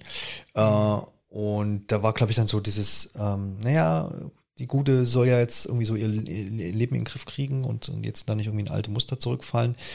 Ähm, und das mit Wut wäre jetzt vielleicht nicht so gut. Das war so ein Ding und dann, glaube ich, habe ich mir gedacht, naja gut, ähm, ich fände es jetzt unnatürlich, ne, da war, ist ja dann wieder dieses ja, übernatürliche Fähigkeit, ähm, der Frau jetzt die Wut rauszuziehen irgendwie, äh, sondern die muss das irgendwie woanders abbauen, war, glaube ich, dann einfach so meine Entscheidung, wo ich dachte, okay, ja, was, was soll passieren? Sie, ja, genau, sie kann, vielleicht tut sie sich was an, aber vielleicht hat, war das in dem Moment auch so ein bisschen, äh, war, war mir dann vielleicht auch im Moment ein bisschen zu viel, wo ich dachte, mh, hm, die ist ganz schön krass drauf schon, äh, ich gehe jetzt mal. Weiß ich nicht. Das war auf jeden Fall auch, war auch keine leichte Entscheidung. Das war jetzt nicht, wo ich gesagt habe, ja, ja, pff, lasse reden. Sondern, ja, ich habe es versucht jetzt zu begründen. Wie war es bei dir denn? Ich saß an der Entscheidung tatsächlich am längsten von allen Entscheidungen im ganzen Spiel. Ja, das kann schon sein, ja. Ich fand vorher war es immer so ein bisschen eindeutig, was passieren würde, oder die Entscheidungen waren nicht zu schwer gewichtet. Und hier dachte ich dann aber, ich weiß nicht, was ich machen soll. Mhm. Weil einerseits. Es ist klar, eine, eine Person muss selber damit klarkommen, mit ihren Emotionen fertig zu werden. Man kann helfen, aber die Emotionen wegzunehmen ist ja im Endeffekt keine Lösung. Daran wächst ja niemand. Ich hatte dann aber doch Angst, dass es in die Richtung gehen könnte, dass Charlotte sich was antun könnte. Ja. Und dachte, für diesen Moment ist es vielleicht ganz gut, wenn ich die Wut aufnehme. Und das Spiel möchte in diesem Moment auch eine klare Botschaft äh, senden und auch sehr, sehr klar sagen, dass es eine falsche Entscheidung ist. Ähm, es ist ja so, wenn du ihr die Emotionen nicht wegnimmst, dann hast du später eine schöne Szene noch mit ihr und sie steht noch zu Alex und alles äh, an bestimmten Punkten. Und das alles fällt weg, wenn du ihr die Emotionen nimmst. Und du wirst konsequent dafür bestraft. Und zwar so, dass du auch in jedem Kapitel, das noch folgt, immer wieder merkst, okay, das, das war schlecht. Das darf ich nicht nochmal machen. Was in dem Moment passiert, Charlotte denkt auf einmal, okay, ist irgendwie alles gar nicht so schlimm. Aber sie da, wo die Wut ist, kommt keine neue Emotion hin. Das heißt, sie bleibt immer in dieser Stimmung, in der sie emotionslos ist. Und irgendwie ist ja alles dann so egal und sie guckt mhm. herum und, und so, ah, irgendwie, ich habe jetzt keine Inspiration für meine Kunst und ah, ich habe keinen Bock mit dir zu reden. Die ist einfach sehr, sehr lustlos. Und ähm, in späteren Momenten kriegt sie diese Emotion nicht zurück. Das bleibt so. Das bleibt auch nach Spielende so. Ähm, die, die Beziehung zwischen Alex und Charlotte geht irgendwann komplett kaputt und die Wut, die Alex aufnimmt, führt dann noch dazu, es gibt diese Fußballtrophäe. Mhm, ja. Ähm, und die hat auch eine ne? ganz ja. tolle Bedeutung. Das ist ein wunderschöner Moment in Kapitel 2. Ähm, die macht Alex aus Wut kaputt später. Auch vor Steph. Steph sieht das. Und die, diese Trophäe, so dämlich sie ist, bedeutet Steph wahnsinnig viel. Mhm. Und ähm, es gibt dann ja die Szene, wo alle am Tisch sitzen und es die haben so einen USB-Stick und die haben die Daten entschlüsselt und wollen dann durchgucken. Ja. Ähm, Steph und Ryan gehen in dem Moment weg, weil Alex ihre komplette Wut, die sie vorher übernommen hat, halt hier rauslässt. Und lassen sie dann in dem Moment auch alleine und dann muss Alex das alles alleine durchgucken. Okay. Das ist so in dem, ja, ja, ja. In, in, dem Kapitel die große Auswirkung. Und später gibt es so eine Szene am Steg, wo sie mit Charlotte redet. Mhm. Und ähm, im Endeffekt sagt Charlotte ihr dann so: Ja, eigentlich habe ich gar keinen Bock, dich zu sehen. Du bist doof. Ich will mit dir nichts zu tun haben. Und es ist, es ist eine sehr brutale Szene, finde ich, die einem nochmal sagt, du, du hast eine falsche Entscheidung getroffen, du kannst sie nicht zurücknehmen, du musst ja. jetzt mit diesen Konsequenzen leben. Ja. Und wenn man das eben nicht macht, gibt es diese schöne Bittersweet-Szene, wo auch noch ein toller Song eingespielt wird. Das hatte ich alles nicht gehabt. Ähm, ich ich fand es deshalb ganz gut, dass die Entscheidung, obwohl sie jetzt die Hauptstory nicht beeinflusst in gigantischen äh, Ausmaße, ja, dann doch nochmal sehr, sehr klar sagt, wir lassen dem Spiel einfach nicht die komplette Macht. Von wegen, es gibt keine guten oder schlechten Entscheidungen, sondern wir wollen hier auch nochmal so unsere Moral in den Mittelpunkt stellen und zeigen, in welchem Maße eben Alex Entscheidung auch zu schlechten Ereignissen führen kann. Ja, ja. Das stimmt natürlich. Und ich glaube, es ist auch gut, wie du es beschrieben hast, dass man, das ist kein, also nicht einfach nur so ein kleines Pünktchen irgendwo am Rande, aber gleichzeitig ähm, also es hat schon so eine Wucht, ne, hast du jetzt auch gut erklärt, aber es beeinflusst halt eben auch die, die, die Hauptstory und die Wendung da jetzt nicht groß. Ja, also es geht dann nicht anders aus irgendwie. Und das finde ich eigentlich auch ganz gut so, weil das ist wieder der Punkt, wo man dann sagt, ja, hm, ja hätte ich das mal vorher gewusst, jetzt ah, hätte es gerne mal anders gemacht. Das hat schon Auswirkungen, aber nicht so, dass du dann sagst, hm, das macht dir irgendwie das Spiel in Anführungsstrichen kaputt oder du ärgerst dich dann so sehr. Ähm, und ne, dass das die, die Spielentscheidung oder den Spielverlauf groß verändert hat. Und das finde ich eigentlich eine ganz gute Mischung so. Es gibt dir, wie du jetzt auch sagst, das natürlich so das Gefühl, äh, hm, hast du vielleicht nicht ganz richtig durchdacht oder sowas. Und das ist ja auch okay. Aber du beendest das Spiel ja dann trotzdem so. Und, ähm, ja. Finde ich eigentlich ganz, ganz gute Mischung. Hätte mir vielleicht tatsächlich, weiß nicht, wie es dir da geht, dann von diesen Dingern vielleicht noch ein bisschen mehr gewünscht, so. Ja, ich, ich glaube, das hätte ich mir am Ende vielleicht auch gewünscht. Mhm. Auf der anderen Seite kann ich dann irgendwo auch verstehen, wieso es nicht mehr von diesen Dingern gibt. Ähm, weil ja dann eben die Beziehung zu jedem Charakter eine andere wäre, auch eben in der Hauptgeschichte. Ja. Und dann würde die Hauptgeschichte wieder mehrere Pfade bieten müssen. Mhm. Und ich fand es eigentlich ganz gut, dass man ja wirklich, obwohl so das, das Ende ein bisschen personalisiert wird, ist es ja doch, jeder landet am selben Punkt. Ja. Und ähm, das, wenn das nicht da gewesen wäre, hätte das Spiel dann wieder das Problem gehabt, welches Ende ist besser, welches atmosphärischer, mhm. was ist logischer und ähm, dadurch, dass es dann so diese kleinen Personalisierungen gibt. Weil man muss ja wirklich hier bedenken, in dem Moment ist es so, dass Charlotte als Charakter rausfällt bei mir. Sie ist keine Präsenz mehr, sie mhm. bietet nichts mehr Bedeutsames an. Und das hätte man bei anderen Charakteren nicht machen können. Ja, das, ja, ja, stimmt natürlich, klar. Also vielleicht irgendwie, aber es wäre natürlich auch wieder, was das ja auch dann eben nach sich zieht, dass du halt dann zig Optionen hast und musst natürlich auch für, für, das, für die Entwickler, die müssen natürlich dann auch noch mehr Pfade und Zweige programmieren und entwickeln und durchdenken und ja, das kann auch einfach schiefgehen, so, wenn du das, wenn du das übertreibst, das Ganze. Und ähm, ja, genau, dann können wir, glaube ich, noch so ein bisschen weiter schreiten, weil ja auch im Kapitel 4 kommen dann so ein paar schöne Szenen einfach auch mit äh, dran. Wie gesagt, es kommt dann zu diesem Stadtfestchen. Äh, Anlass ist, ja, ist, das Blumenfest? Habe ich das richtig abgespeichert? Oder war, war, oder zumindest wird viel mit Blumen geschmückt. Ich bin gar nicht so richtig äh, mehr im, im Bilde, was der Anlass oh, des, ja. kleinen ähm, Stadtfestchen war. Das war irgendwo ein Traditionsstadtfestival, bei dem mhm. doch die Männer ihre Frauen ausgesucht haben oder so. Ja, genau. Von der Vergangenheit. Genau, oder gibst zumindest Leuten, die du sehr magst, anscheinend Rosen. Ne? Und dementsprechend wird, es gibt ja auch einen Blumenladen im, im, im, in der Stadt. Ähm, dementsprechend wird er auch groß geschmückt und ähm, das ganze Dorf ist da, die ganze Kleinstadt und es gibt eine kleine Bühne und ein Stand mit Getränken und ein Gewinnspiel, ne, also das war auch ganz schön gemacht. Ähm, und das war auch so ein Punkt, wenn man sich diese kleine, es ist ja wirklich ein sehr kleines Fest eigentlich. Also in, in so einer Kleinstadt wäre es Fest wahrscheinlich sogar noch größer, aber es ist irgendwie ganz charmant so aufgebaut, so im Kreisform und ähm, sind so bekannten Gesichter da. Und da sind viele kleine Details, die man einfach da so ein bisschen entdecken kann. Für kleine, kleinere Nebenaufgaben auch. Und äh, führt dann auch irgendwie zu, zu ganz charmanten Szenen. Ich glaube, der Hauptaufhänger ist ja auf, auf, bei dieser Party, dass du dich dann auch entscheiden sollst oder kannst, ähm, wem du jetzt zum Beispiel eine Rose gibst. Ähm, genau. Du hast, genau, du hast da die Wahl zwischen Steph und Ryan zwischen Ryan, genau. Kannst aber auch sagen, ich, nö, hier kriegt niemand eine Rose. Jo. Das, das, das geht auch. Kannst dir, also ich habe die, die, hab die Rose Steph gegeben, das weiß ich jetzt noch, ohne dass ich nochmal nachgucken muss. Boah, ich habe hab das gar nicht so groß einordnen wollen oder konnte in, de, in dem Moment. Ähm, dachte mir so, ja, was wird das wohl für Auswirkungen haben? Ist, wird, dann jetzt, wird dann jetzt da irgendwo noch eine Romanze erzählt im Laufe des Spiels? Das konnte ich in dem Moment noch nicht oder, oder schwer abschätzen, weil man weil natürlich bis dahin die, die Szene mit Ryan und auch mit Steph alle irgendwie positiv einfach so waren. Ne? Also mhm. die, man hat schon gemerkt, sie versteht sich mit den beiden sehr gut. Ähm, und natürlich kann aus diesem gut verstehen vielleicht in beiden Fällen irgendwie vielleicht mehr werden. Aber es war noch nie irgendwie äh, vorher, dass man jetzt irgendwie sagte, ja, ja, da geht auf jeden Fall irgendwie was so. Zumindest war das so meine Auffassung.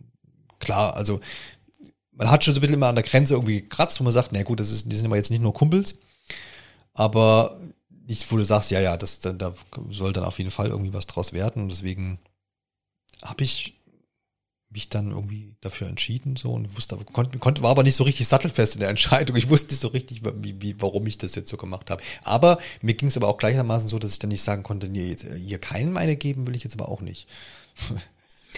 Ja, also bei ja. dem Kapitel gibt es eine Menge, was wir auspacken müssen. Ja, wahrscheinlich, ähm, ja. Ich, ich fand auch, es, man hatte so im Spiel so ein bisschen die Szenen, aber es war jetzt nicht so, dass, dass die Romanzen stark im Vordergrund standen. Nee, ja, fand Die wurden immer gut. so ein bisschen angedeutet. Mhm. Und ich fand es dann schon fast ein bisschen plump, so, okay, du hattest jetzt deine Szene, wo du die gut kennengelernt hast, aus privat mhm. kennengelernt hast, jetzt entscheide dich mal.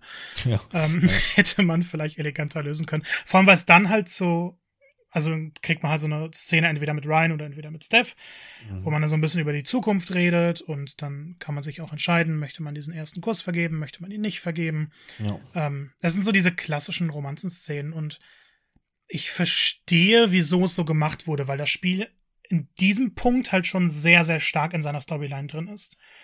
Ähm, es gibt ab dem Moment eigentlich so keine Pause mehr, keinen ruhigen Moment nach dem Festival bis zum großen Finale wird dann immer wieder draufgehauen. Von ja. daher wirkt es dann schon so ein bisschen, wir müssen das jetzt hier abarbeiten. Mhm. Ähm, ich fände es aber trotzdem, so wie es geregelt wurde, ganz gut in dem Rahmen, weil halt vorher schon so ein bisschen Alex als, als Person immer im Vordergrund steht. Ich finde es halt schön, dass man mal einen bisexuell geschriebenen Charakter im, im, in einem Videospiel hat. Mhm. Das passiert leider zu selten. Wir haben tausende Spiele, in denen es mittlerweile dir überlassen wird, wirst du mit dem männlichen Charakter oder mit dem weiblichen Charakter eine Romanze eingehen. Ja. Aber das ist dann ja immer spielersexuell. Heißt, der Spieler entscheidet in dem Moment über die Sexualität deines Charakters. Ist er schwul? Mhm. Ist er hetero? Ist er cis? Ist er was auch immer? Und hier hast du aber mit Alex einen Charakter, der von Anfang an bisexuell geschrieben wurde, bei denen eben auch die Funken bei beiden Charakteren so ein bisschen übergehen. Mhm. Das heißt, wenn man sich jetzt für Steph entscheidet, ist Alex nicht lesbisch, sie bleibt bisexuell. Mhm. Und auf der anderen Seite auch mit Ryan. Und das bleibt halt auch permanent da drin. Und ich finde, Alex symbolisiert sowieso in vielen Szenen ganz gut diese, ha, so ein bisschen das Millennial-Feeling, das viele eben haben. Und mhm. ähm, gleichzeitig ist es jetzt kein Thema, was bei ihr dominiert. Also man hat es in den Nachrichten sehr, sehr, sehr oft genau. Es wird, ja, es wird nicht so aufgedrückt, ne? Das stimmt. Genau. Also. Mhm. ist nicht so ich, überpräsent. Ja, ich finde ja. schon, es ist auch okay, wenn ein Spiel das überpräsent macht. Wenn es ja. ganz klar sagt, unser Fokus in der Erzählung ist eben die Sexualität unserer Charaktere. Mhm. Ich finde es hier aber einfach schön, dass es relativ fließend passiert. Und ich finde, Videospiele brauchen beides. Und in dieser Geschichte, weil eben die Erzählung sich um dieses Ereignis dreht, um dieses Trauma schon irgendwie dreht und um die große Verschwörung, die da irgendwo im Hintergrund liegt, haben sie es dann doch ganz gut geschafft, Alex zu einem glaubwürdigen bisexuellen Charakter zu schreiben. Ja. Weshalb es dann ein bisschen schade ist, dass diese Romanze dann abgehandelt wird da. Vielleicht hätte das Spiel dann noch ein Kapitel mehr gebraucht, aber wie gesagt, es ist halt nicht der Fokus gewesen. Und ja, die Szenen, doch, die man erlebt hat, waren trotzdem schön. Genau, aber es wird ja dann schon nochmal aufgegriffen. Also man hat, steht auch dann, ja. ne, ist, glaube ich, das ist relativ gegen Ende, vermutlich war das. dass man ja dann auch Entscheidungen treffen muss, wird man jetzt in meinem Fall dann ähm, mit Steph irgendwie weiterziehen oder bleibt man zusammen da? Äh, das ist so mhm. da die Entscheidung, die man treffen muss, weil Steph so ein bisschen Musikerkarriere vorschwebt. Genau, und ähm, das heißt, da ist ja schon dann so der Weg gezeichnet. Ich nehme aufgrund, nehme an, aufgrund dessen, dass ich die Rose eben an Steph gegeben habe, dass die zwei jetzt gemeinsame Zukunft so planen. Ne? Genau. Also das ist ja dann schon eine Sache, die dann am Ende einfach da steht. Ja, ich hätte mir da vielleicht aber das ist dann auch wieder zu viel wünschen, weil ich einfach diese Welt nicht verlassen wollte. So einen mhm. längeren Epilog gewünscht, in dem man dann ein paar mehr Szenen hat, wie es später ist. Es ist mhm. dann hier eine Montage, die aber auch schön ist. Ja, ähm, stimmt. Bei mir war es dann so, dass die sich dafür entschieden haben, in der Stadt zu bleiben, eben zusammen diesen Musikladen zu führen. Ähm, sind da dann auch glücklich geworden. Aber egal, wie man sich entscheidet, man hat eigentlich so, so optimistische Sachen. Ja, ja, das stimmt auf jeden Fall. Genau. Ähm, wolltest du zum Kapitel 4 noch das eine ja. oder andere anschneiden? Ja, bestimmt. Ja. Genau, genau, weil du hast es, du hast es im Vorgespräch schon mal erwähnt. Ich weiß nicht, ob das jetzt das ist, was du sagen wolltest. Ja, das bin ist ich es. schon wieder reingefallen, genau. Ähm, weil man hat mich die Möglichkeit, man ist so eigentlich in diesem also ich habe mich, nee, ich habe mich nicht gefangen gefühlt beim Festival, sondern ich fand es dort so schön, dass ich mich da irgendwo wollte mich da aufhalten und habe mich gefreut, weil man nämlich dann noch auch auf die Bühne gezwungen wird.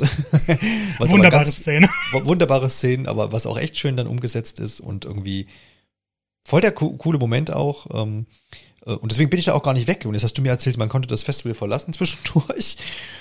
Äh, und, und, und da gibt es noch was zu erleben anscheinend. Genau, und das ist, finde ich, auch mein größter Kritikpunkt, dieses Kapitel wirklich. Das haben sie, finde ich, falsch mhm. umgesetzt in dem Sinne, weil das Festival ist wunderschön mhm. und man macht alle möglichen Sachen, man führt alle möglichen Unterhaltungen und dann gibt es halt äh, die, die, also es wird so ein bisschen noch angedeutet, dass, äh, wie heißt sie? War Eleanor die Mutter oder die Tochter? Eleanor ist die ähm, ähm, Mutter, Ach, die genau, von Riley. Alzheimer hat, genau. Und ja. Riley ist die Tochter, ja. Äh, es wird so ein bisschen angedeutet, ja, Riley ist gerade nicht hier und äh, okay, sie wird Haven Springs wohl verlassen. Das wird schon immer wieder gesagt, sie geht studieren und ähm, aber das ist so der einzige Hinweis überhaupt, dass außerhalb dieses Festivals noch was zu erkunden sein könnte. Und bei mir war es dann auch so, dass irgendwann gesagt wurde, hey, ich sollte mit Ryan reden, dann passiert das auf der Bühne. Und das wurde immer und immer wieder gesagt. Und ich bin dann aber mal rausgegangen. Und das war auch eher so Zufall, weil ich dachte, okay, was ist dann die Reaktion bei ihr, das, ah, ich darf das Festival nicht verlassen. So typisch videospielmäßig, wenn man die Barrieren eines Gebiets verlassen will. Ja, ja. Äh, und das kam dann aber nicht. Und dann geht sie halt durch und dann, oh, ich kann ja mal gucken, was in der Stadt noch so los ist. Und da gibt's eine ganze Menge Szenen. Mhm. Ähm, man kann noch so ein paar normale Charaktere es gibt so ein Paar, das irgendwie, die lieben sich gegenseitig. Also sind Freunde in dem Moment noch. Ja. Und das sagen sie auch, wenn man die Emotionen liest, aber die sagen, ha, aber wenn ich ihm das sage und er, er fühlt nicht dasselbe, dann macht das unsere Freundschaft kaputt. Und ja, ich kann es ihr nicht sagen, ich sehe dann wie ein Idiot aus. Und äh, das, das, wird ein paar Mal dem Spiel. so mhm. gibt es diese Unterhaltung zwischen den beiden und man kann sie jetzt zusammenbringen. Naja. Was ich ganz schön finde. Äh, es ja. gibt noch ein paar andere Dialoge, man kann einem Restaurantbesitzer ein bisschen helfen. Es gibt dann aber zwei maßgebliche Momente, die das Ende beeinflussen. Und ich finde, das Spiel hätte einem deutlicher sagen müssen, ha, ich kann mal ein bisschen in die Stadt gehen und gucken, was da noch los ist. Mhm. Man kann nämlich zurück in die Bar und da sitzt dann Ducky. Ducky ist der ältere Mann, der oft in der Bar sitzt, der gerne mal ein bisschen mehr trinkt und lange Geschichten erzählt. Ich finde es immer wunderbar, wenn man SMS von denen erhält und das sind so Textwände mhm. in denen er da alles Mögliche erzählt. Ähm, er ist aber vorher in dem Kapitel, ich glaube im dritten Kapitel schon so ein bisschen niedergeschlagen, so, ha, jetzt ist das Festival. Und äh, man kann dort halt in seine Emotionswelt eintauchen. Also eine ziemlich große Szene, in der man eben erfährt, wie er seine Frau kennengelernt hat, wie die geheiratet haben auf diesem Festival und wie sie im Endeffekt gestorben ist und er alleine zurückgelassen wurde. Und jedes Mal, wenn dieses Festival halt ist, fällt er selber in tiefe Depression und kann kann einfach nicht loslassen. Sonst ist er immer der, der Frohmütige, der alle seine negativen Emotionen überspielen kann und da geht es eben nicht. Und Alex kann dann so die Informationen, die sie kriegt, verwenden, um sein Lieblingslied anzumachen, um ein bisschen über seine Frau zu reden, um Erinnerungen zu wecken. Und dann gibt es eine wunderbar melancholische Szene, in der Alex und Ducky zusammen tanzen. Und ich glaube, ich habe die Szene vier oder fünf Minuten ausspielen lassen, weil ich sie einfach sehr, sehr schön fand. Die Animationen sind jetzt nicht das Beste im Spiel, aber trotzdem, wie sie da stehen, das Lied im Hintergrund, Ducky erzählt halt von seinem Leben. Ich fand's wahnsinnig rührend. Und dann geht er auch auf das Festival tatsächlich und sagt, danke Alex, irgendwie, irgendwie hast du mich in diesem Moment gerettet. Ja. Und ich find's eine Sauerei, dass man diese Szene verpassen kann. Weil Ducky Ja, ansonsten stimmt. immer der witzige Kerl irgendwie ist und Mhm. die ganze Charaktertiefe, die alle anderen Charaktere während des Hauptspiels bekommen, kriegt Ducky in einer optionalen Szene. Das stimmt, Ich- das ist schade. Jetzt, wo du das beschrieben hast, weil das war auch ein Typ, der ist schon vom Äußerlichen halt so, auch das ist ein Mhm. ganz netter. Ähm, und auch so von dem, was er so kundtut nebenher. Aber klar, das hätte ich, hätte ich dann auch gern mitgenommen, das stimmt. Die Ja, Frage ist halt, wie, wie, wie, wie machen sie das dann in der, ob, ob sie es irgendwo hätten Amt anders platzieren müssen oder ob du, weil, äh, weil für mich ist es eigentlich so ein bisschen so ein Bruch, dieses Festival halt dann in dem Moment auch zu verla verlassen. So. Also deswegen Ja. habe ich es ja auch nicht gemacht. So. Weil ich dachte, das ist jetzt der Ort, wo die Haupthandlung ist und hier bin ich halt jetzt. Und klar, es gab diese Lockrufe, aber es hat einfach nicht gereicht. So. Ja, ich finde, sie hätten das einfach deutlich, sie genauso lassen, wie es ist, nur deutlicher machen können. Ja. Das, man unterhält sich vielleicht mit jemandem oder Alex kommt selber auf den Gedanken, ha, Ducky sitzt noch in der Bar, vielleicht kann ich mal hingehen und gucken, was er macht. Hm, stimmt. Also ja. das, ist, das sind zwei Sätze und damit hätte man, weil sie haben Mehr sich ja Mühe ja. gegeben mit dem Ganzen, was außerhalb passiert. ja. Das Ja. ist ja nicht irgendwie so, so reingedrückt. Und es gibt dann noch die zweite Szene und das war für mich immer das größte Problem mit dem Spiel. Mhm. Ähm, Eleanor, eine ne sehr nette, etwas ältere, aber nicht zu alte Dame, ähm, gehört Ja, der bis- Blumenladen. Genau, der Blumenladen. Ja. Ja, also ich glaube, sie ist um die 60 herum, also jetzt nicht Mhm. alt, alt. Und ähm, immer sehr, sehr, ja, sehr, sehr positiver Mensch. Im zweiten Kapitel ist es, glaube ich, ähm, dass Alex in diesen Blumenladen geht und Eleanor vergisst so ein paar Sachen. Mhm. Sie vergisst unter anderem auch, dass Gabe gestorben ist. Es kommt später zur Geltung und ähm, Alex kann in ihre in ihre Gedankenwelt gehen und sieht dann halt auch durch, ich finde, eine visuell sehr beeindruckende Umsetzung, dass sie Alzheimer hat. Das weiß noch keiner. Alex ist die einzige Person, die das weiß. Und ähm, ich, ich fand die Szene sehr, sehr hart. Ich kann sie mir auch persönlich nicht nochmal angucken. Die wurde dann doch ein bisschen zu persönlich. Ähm, ich, ich, ich war, ich, ich wollte da raus. Ich wollte die Szene am liebsten überspringen. Und da hätte ich mir ganz gerne, ich weiß, das ist immer so ein bisschen, man kann nicht für alles Triggerwarnungen rausgeben, aber ich hätte sie da gebraucht. Ähm, Ja, klar. Ich meine, das ist immer, wenn, wenn man dann, da, ich hatte auch schon Spiele, wo ich dann, wo man, wenn man dann irgendwie persönlich in, in eine Verknüpfung irgendwo ziehen kann, dass das Ja. dann immer einem manchmal härter trifft, weil man nicht darauf vorbereitet ist. Ne? Und gerade jetzt in so einem Fall. Genau. Bei, bei mir war es jetzt halt, also ich war immer natürlich dafür, dass Triggerwarnungen bei Spielen gegeben werden, weil wer es Mhm. braucht, schadet ja keinem anderen. Ähm, ich habe aber nie realisiert, wie sehr man es braucht und Life is Strange True Colors war das erste Spiel, das bei mir sowas ausgelöst hat. Mhm, ja.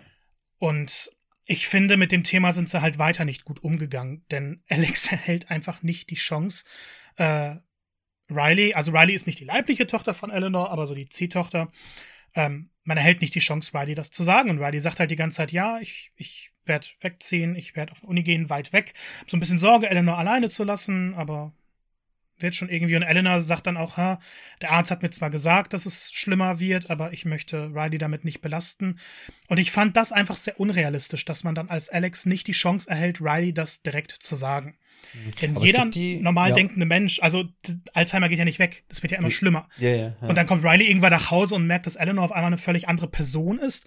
Das, das, also man würde sich dann auch Vorwürfe fürs gesamte Leben machen. Mhm. Also jetzt in Rileys Position. Ich finde es relativ brutal, dass man das nicht machen kann. Es gibt wohl im dritten Kapitel eine Szene. Genau, die habe ich jetzt auch vor mir nur, äh, weil ich immer diese Entscheidungsstatistik Ja. hier noch nebenbei laufen habe, wo steht, Riley hat von der Demenz erfahren oder sie weiß nichts von der Krankheit. Bei mir steht, ich weiß nicht, sie weiß nichts von der Krankheit, aber ich bin mir keiner Schuld bewusst.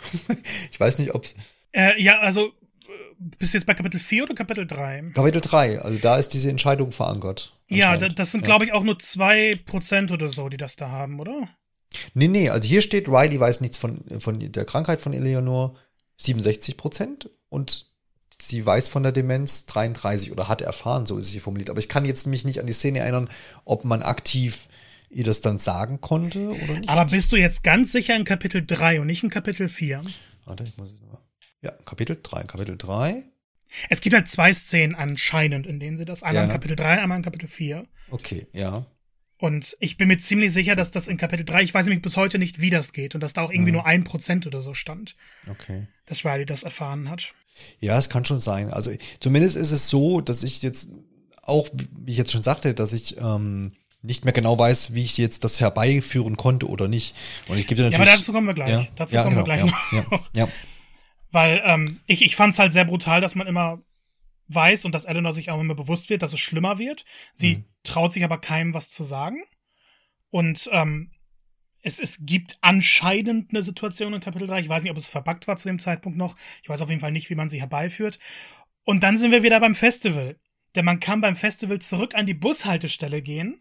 Mhm. Also durch die ganze Stadt einmal, äh, wo Alex ausgestiegen ist. Und da steht Riley dann Mhm. und sagt, hey, ich, ich werde gehen, ich werde Haven Springs verlassen. Ja. Ich wollte nämlich diesen emotionalen Abschied, deshalb dachte ich, mache ich das während des Festivals, gehe ich und dann muss ich keine unnötigen Tränen lassen. Und da kann man ihr dann endlich sagen, hey, Eleanor hat Alzheimer, Eleanor. Oder man sagt einfach gar nichts und lässt sie ziehen. Mhm. Und wenn man sie ziehen lässt, lustigerweise ist das die spieltechnisch bessere Entscheidung. Mhm. Wir kommen ja später noch auf das Ende. Wenn man es ihr sagt, dann ist Eleanor einem nämlich böse. Und ich persönlich kann das nicht nachvollziehen. Ich finde, man hätte dem Spieler schon viel früher die Möglichkeit geben müssen. Mhm. Vor allem, weil Alzheimer auch eine Krankheit ist, bei der eben dieser Kontakt so wichtig ist. Und äh, im Endeffekt, wenn man es Riley sagt, dann lässt sie alle ihre Sachen und geht zu Eleanor und man erfährt nichts mehr von dieser Geschichte.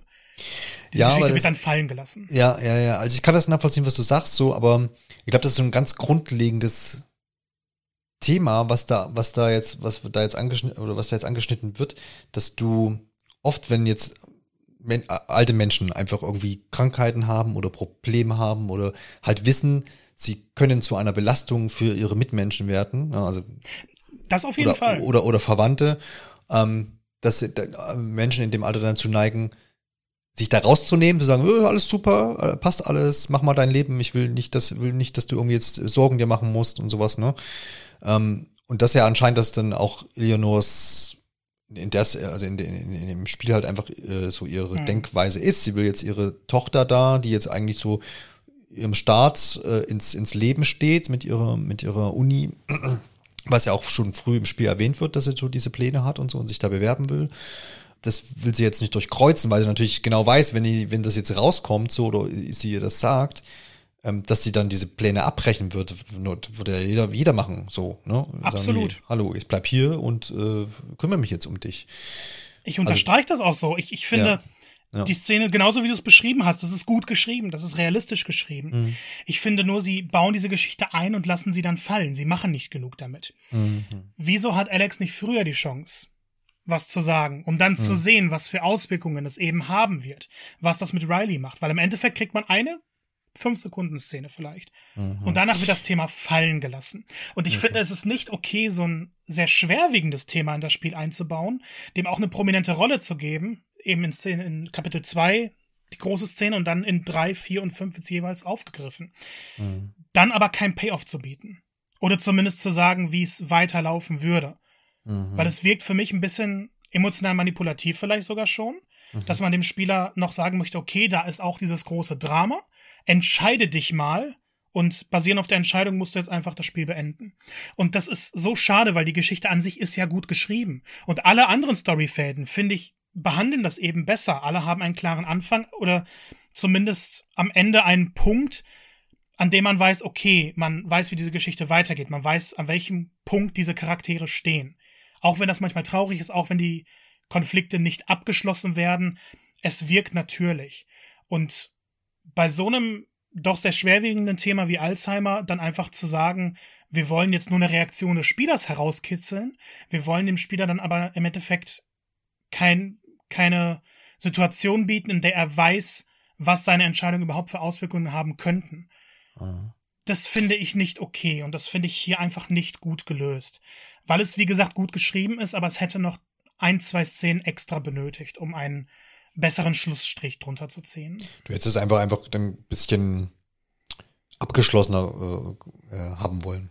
Naja, abgeschlossen geht ja nicht, aber wieso kriegen wir keine Szene zwischen Riley und Eleanor zum Beispiel? Mhm. Das ist mein großes Problem.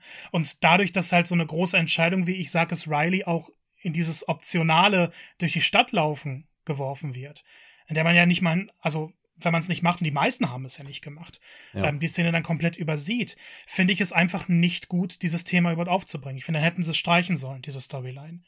Entweder man bringt sie rein und man macht sie komplett, man macht sie nachvollziehbar, man man, man erzählt sie einfach richtig in diesem Moment, finde ich. Ich glaube, ich kann ja. keinen anderen Ausdruck finden. Ja, ja, du hast schon recht. Also, weil ich ja jetzt in meinem Fall, ich habe diese Storyline ja mitbekommen, aber klar, am Ende stehe ich jetzt eigentlich schon da und denke so, ähm, was, wie ist denn das jetzt ausgegangen? Ja. Das, da hast du recht, dann, das fehlt einem dann. Ne? Und du hast ja sogar noch diese Unterhaltung gar nicht dabei gehabt. Ge genau, es ist ja dann doch jetzt da äh, schwerwiegender als jetzt, klar, den Tanz, ähm, ja, den finde ich auch schade, dass ich ihn verpasst habe. Aber das ist ja jetzt keine Geschichte, ähm, die sie im ganzen äh, Spiel schon etabliert haben oder versucht haben, da irgendwie, äh, irgendwie Anklang beim Spieler zu finden. Mhm. Was natürlich dann da schon der Fall ist. Also von daher kann ich es verstehen und da sind wir wahrscheinlich dann wieder auch bei dem, ne, verschiedene Story-Stränge irgendwie ziehen und dann ist immer die Gefahr, dass man vielleicht den einen oder anderen vergisst oder genau. Äh, nicht so unterbringt. Und das ist natürlich auch das, die Schwierigkeit bei Videospielen, ne? Wenn ich so viele Fässer aufmache oder ein paar Fässer aufmache, dann alle Spieler mit all den Entscheidungen, die ich da treffen kann, wieder irgendwo so zusammenzubringen, dass am Ende auch alles wieder zu, Ende erzählt werden kann, das ist natürlich auch nicht leicht, das muss man auch sagen. Aber klar, es ist. Ja, sie machen es nur mit jeder anderen Storyline. Ja, ja, genau, ja, da kriegen sie es hin und da ist es ist die Frage, warum sie es da dann fallen lassen haben oder beziehungsweise einfach dann optional machen, äh, gemacht haben. Ich ähm, muss dazu auch nochmal betonen, weil es halt für mich ein, ein Thema ist, mit dem genau, ich allgemein viel beschäftigt genau, habe, trifft mich das dann halt genau, noch mehr und vielleicht ist es ja. mir deshalb auch so wichtig in dem Moment. Ja, ja. Das ist äh, klar, das ist da, ist natürlich ein sehr subjektives Thema so. Ich meine, klar, jeder sollte so viel Empathie haben, zu sagen, okay, ne, ein Mensch, der Alzheimer hat, das ist äh, keine gute Sache und es ist schwerwiegend. Ähm, aber na klar, äh, ist es einem vielleicht, wenn man damit überhaupt keinen Kontakt hat, ähm, vielleicht salopp gesagt egaler, als jetzt jemand, der natürlich irgendwie das schon damit zu tun hatte oder mhm. ähm, ne, da irgendwie Berührungspunkte hat. Und klar, aber da, da muss ja ein, der Entwickler dann auch mit dran denken, so finde ich. Also der kann ja nicht von ausgehen, ja, 80% der Spieler werden da schon nicht Berührungspunkte mit haben, dann ist das nicht so schlimm. Ja, das wäre dann ja. schlechtes Writing. Und das ist es ja, ja genau. nicht. Ja, ja. Also die Szenen, die drin sind, sind wirklich sehr, sehr gut und sehr aufführend. Ja, das stimmt. Ich meine, besteht natürlich die, die Möglichkeit, dass man im Teil 2 das nochmal aufgreift. Ähm, aber ja, davon. Ich glaube, wir werden diese Charaktere nicht mehr sehen. ja, das ist, das ist die Frage. Wobei ich mir das eigentlich, ja, mal sehen. Ich fände es um, ähm, schön, aber ich glaube nicht ja. daran. Ja, ich, ich weiß ich nicht. Also ich glaube, Alex ja, Life is Strange ist, ist, ja so ein bisschen die, die An Anthologie heißt es. Ja, da wird nichts fortgesetzt so richtig. Neues, ne? genau. Ja, ja, genau, aber ich weiß nicht. Ja, wobei auch Chloe und äh, wie hieß die andere aus dem ersten Teil? Max. Chloe Max waren ja auch total beliebt, wo jeder gesagt, ey, hallo, wann kommen die denn wieder? Ja. Und ich wollte jetzt gerade das Argument bringen, sagen, ja, eigentlich lieben alle Alex Chen, aber das hat ja eigentlich nichts zu sagen, leider. So. Ja, mal, mal schauen, vielleicht. Schauen.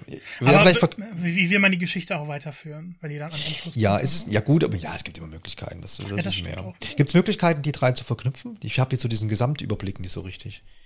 Life Schon. is Strange, The Avengers. ähm, es gibt in Life is Strange 2 in der letzten Episode, soweit ich weiß, mhm. ähm, da taucht halt ein Charakter aus dem originalen Life is Strange wieder auf.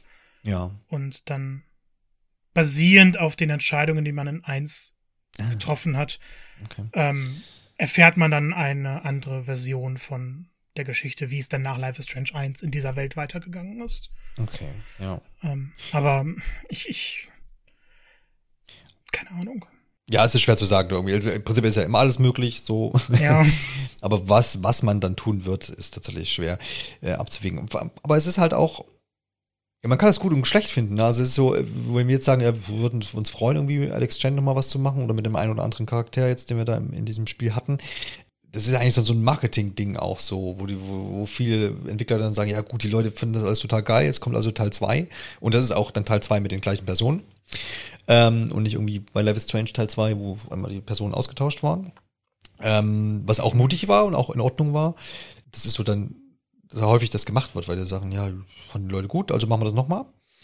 Ähm, aber eigentlich sehr mutig zu sagen, nee, komm, das, wir haben das zu Ende erzählt, das war unser Ding, was man sagen wollte, und sagen, jetzt kommt wieder was ganz anderes. Und ja, ich, ich glaube, wenn man sie jetzt zwanghaft wieder auf dieselben Charaktere setzen würde, würde man sich irgendwo ein bisschen dem kreativen Freiraum nehmen, äh, ja. weil man dann wieder das Gefühl hätte, okay, wenn wir jetzt das Spiel so machen, dann müssen wir es ja auch irgendwie passend anknüpfen und dann kann die Geschichte ja nicht mehr in, in alle Richtungen gehen. Und ich finde, also ich habe Life is Strange 2 nicht gespielt, wie gesagt, aber jetzt im Ja. Vergleich von 1 und True Colors war es schon gut, dass wir eine neue Welt bekommen haben, neue Charaktere, anstatt jetzt Ja. das alte einfach irgendwie fortzuführen. Es war interessanter so. Kommen wir zum großen Finale.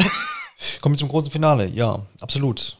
Da wird's ja dann nochmal düster und, und gemein und doch überraschend auch, oder? Ja, ähm, ich muss dazu sagen, während des ersten Kapitels, das habe ich so ein bisschen gleichzeitig über äh, Sharescreen mit jemandem gespielt und äh, dann dann habe ich so in der Mitte von Episode 1 gesagt, ey, wenn, wenn am Ende irgendwie rauskommt, dass Jet der Böse ist, ich breche das Spiel ab, dann habe ich keinen Bock mehr.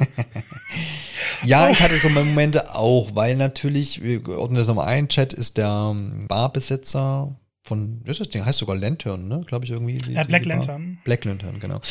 Und der ist ja eigentlich auch so, der am Anfang eigentlich auch gleich aufnimmt, so, hey, klar, du kannst die Wohnung haben oben drüber und klar kannst du bei mir arbeiten, passt alles, super, überhaupt kein nett. Ding. Unglaublich nett.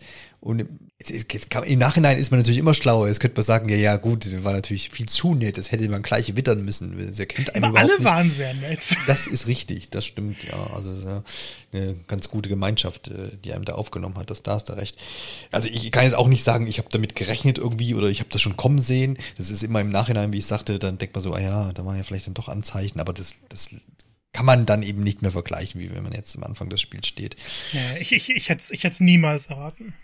Nee, nee, nee, das, das, das auf jeden Fall nicht. Jo, was ist mit Chat? Warum ist der, wird der hier zum Bösen, Marco? Und was tut er uns denn an? Oder der Alex? Jo, Alex hat ja im Endeffekt die Verschwörung schon so aufgedeckt.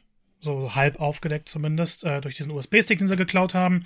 Wird dafür aber festgenommen. Dann gibt's eine tolle Szene mit dem Polizisten. Da noch die kurze Frage: Hast du ihm die Emotionen genommen, die Angst genommen? Ja, ich habe ihn bestärkt darin, ohne jetzt nochmal nachzuschlagen, und ich bin mir relativ sicher, ähm, dass er hier mir hilft, uns das, die, den großen Konzern beziehungsweise jetzt den Verantwortlichen da zur Strecke bringt. Genau, das habe ich auch Ja. gemacht. Ist auch die bessere Entscheidung in dem Fall. Mhm. Alex ist dann aber doch ein bisschen niedergeschlagen, weil irgendwie, also sie, sie erfährt dann noch, dass die Firma eben Informationen über sie und aber auch über Ryan und äh, Steph gesammelt hat, alle drei beobachtet hat auch, versteckten Fotos gemacht hat. Und dann kommt irgendwie die Angst auf. Und dann vertraut sie sich aber Jet an und sagt, ähm, hey, die Firma, die, diese Mining-Firma hat meinen Bruder umgebracht, ich habe die Beweise. Ja. Und Jet guckt sie dann an und sagt, ähm, ich, ich, ich weiß, was damals passiert ist. Weil immer wieder gesagt wird, irgendwas muss damals passiert sein, vor zig Jahren. So, hey, ich weiß es. Ähm, ich zeig's dir aber, anstatt es dir zu sagen. Und eigentlich müsste man da schon darauf kommen, wieso sagt das nicht einfach? Ich habe das aber voll ausgeblendet und dachte, okay, jetzt sehen wir endlich die Lösung. Und dann äh, kommt man eben zu diesem alten Steinbruch und, und Alex guckt dann so ein Loch und äh, Jet erklärt ja dann so ein bisschen was dabei und auf einmal spürt Alex Trauer. Dreht sich um und dann steht Jet mit einer Waffe da und hey, das ist ein Geheimnis, was nie herauskommen darf. Und er schießt Alex und Alex fällt runter in dieses Ja. Loch. Ja, ja. Und ich habe auch, weil du äh, sagtest da, ähm, er erzählt jetzt alle Geheimnisse und er weiß, wie das da, damals war und er weiß jetzt auch, oder er kann, kann erklären, wieso die das jetzt so abgezogen haben, die ganze Sache. Ähm, habe ich auch da noch nichts Schlimmes gedacht. Ich dachte halt einfach, der weiß irgendwie die Hintergründe, weil er wird ja auch so etabliert als, äh, ne, der ist schon lange hier und du kennst sich aus und ist 67 Jahre alt schon, also der, der hat da alles schon mitgemacht, so sinngemäß. Und steht aber auch unter dem Druck äh, von dieser äh, Minenfirma von Typhon und dass er deswegen jetzt irgendwie nicht äh, groß Untersuchungen anstellt und jetzt irgendwie diesen Verein da angehen will oder diese Firma. Dachte einfach so, der wäre auch dann da schon mal irgendwie klein gehalten worden und äh, deswegen verbringt er so dann sein Leben da in der Bar und zieht dann sein Ding durch, aber ohne groß aufzufallen, sag ich mal. Ähm, das war so meine Einschätzung und zu dem Punkt. Ja. Habe ich dann auch so nicht erwartet. Ah, Es, es hat mich irgendwie getroffen, weil ich fand, Jet war irgendwie der sympathischste Charakter. Der spielt auch im Lab eine tolle Rolle und geht da voll auf und alles. Ja. Und ja, er ist der Böse. Er sagt aber ja Alex dann in dem Moment nicht mal, was genau dahinter steckt, sondern Stimmt. denkt sich, es ist leichter, sie einfach umzubringen. Was Genau, schafft, ja, ja. Und dann kommt ja so ein, so ein, so, ein- so, so, ganz verschiedene Szenen. Wo ich dann auch so ein bisschen irgendwie erst dachte, so, ja, Hä? was ist jetzt los? Das Spiel bricht völlig mit allem, was es bisher gemacht hat. genau, aber gleichermaßen abschließend fand ich es dann aber auch gut, weil man nochmal ganz viele Hintergründe so ähm, auch zu äh, der Familie Chen bekommt, zu, äh, zum Vater und zur mhm. Mutter, die auch schwer krank äh, war und die, die aber sonst ähm, während des ganzen Spiels Mutter und Vater ja ähm, wenig vorkommen eigentlich. Sind so fast schon, ja, ja, es, es gibt ja, das fand, das fand ich halt vorher schon so faszinierend. Es gibt dieses Bild, dieses Familienfoto. Genau, wo der Und das Vater haben nicht, äh, sowohl Alex oder? als auch ihr Bruder. Und ihr Bruder hat das ja. komplett. Und Alex hat aber den Vater rausgerissen aus diesem genau. Foto. Ich glaube, die Mutter ist auch so teilweise rausgerissen aus dem Foto. Ja, genau, da gibt's gibt's verschiedene Varianten des Fotos. Das stimmt schon. Und das ist aber, ist dann wieder natürlich eine schlaue Sache so, weil man hat auf jeden Fall davon Notiz genommen und fragt sich so, ja, okay, was ist mit den Eltern? Erfährt man aber über das gesamte Spiel eigentlich nicht so wirklich was drüber, ne? Ähm, und es bleibt offen, wird aber da dann eigentlich umfassend erklärt und man weiß dann, was los war und ähm, wie das alles zusammenhängt. Nämlich der ähm, Papa von Alex war unter anderem Minenarbeiter, richtig, ne? Genau. In, in, bei, bei Typhon letztendlich. Und Chet war, wie sagt man das, Vorarbeiter, sein Chef letztendlich? Ja da werden quasi die Ereignisse von der Vergangenheit äh, erzählt. Ich überlege jetzt gerade, ob wir das jetzt hier überhaupt äh, noch so mit auflegen. Äh, ja, ich, ich würde gerne über zwei Szenen noch da reden.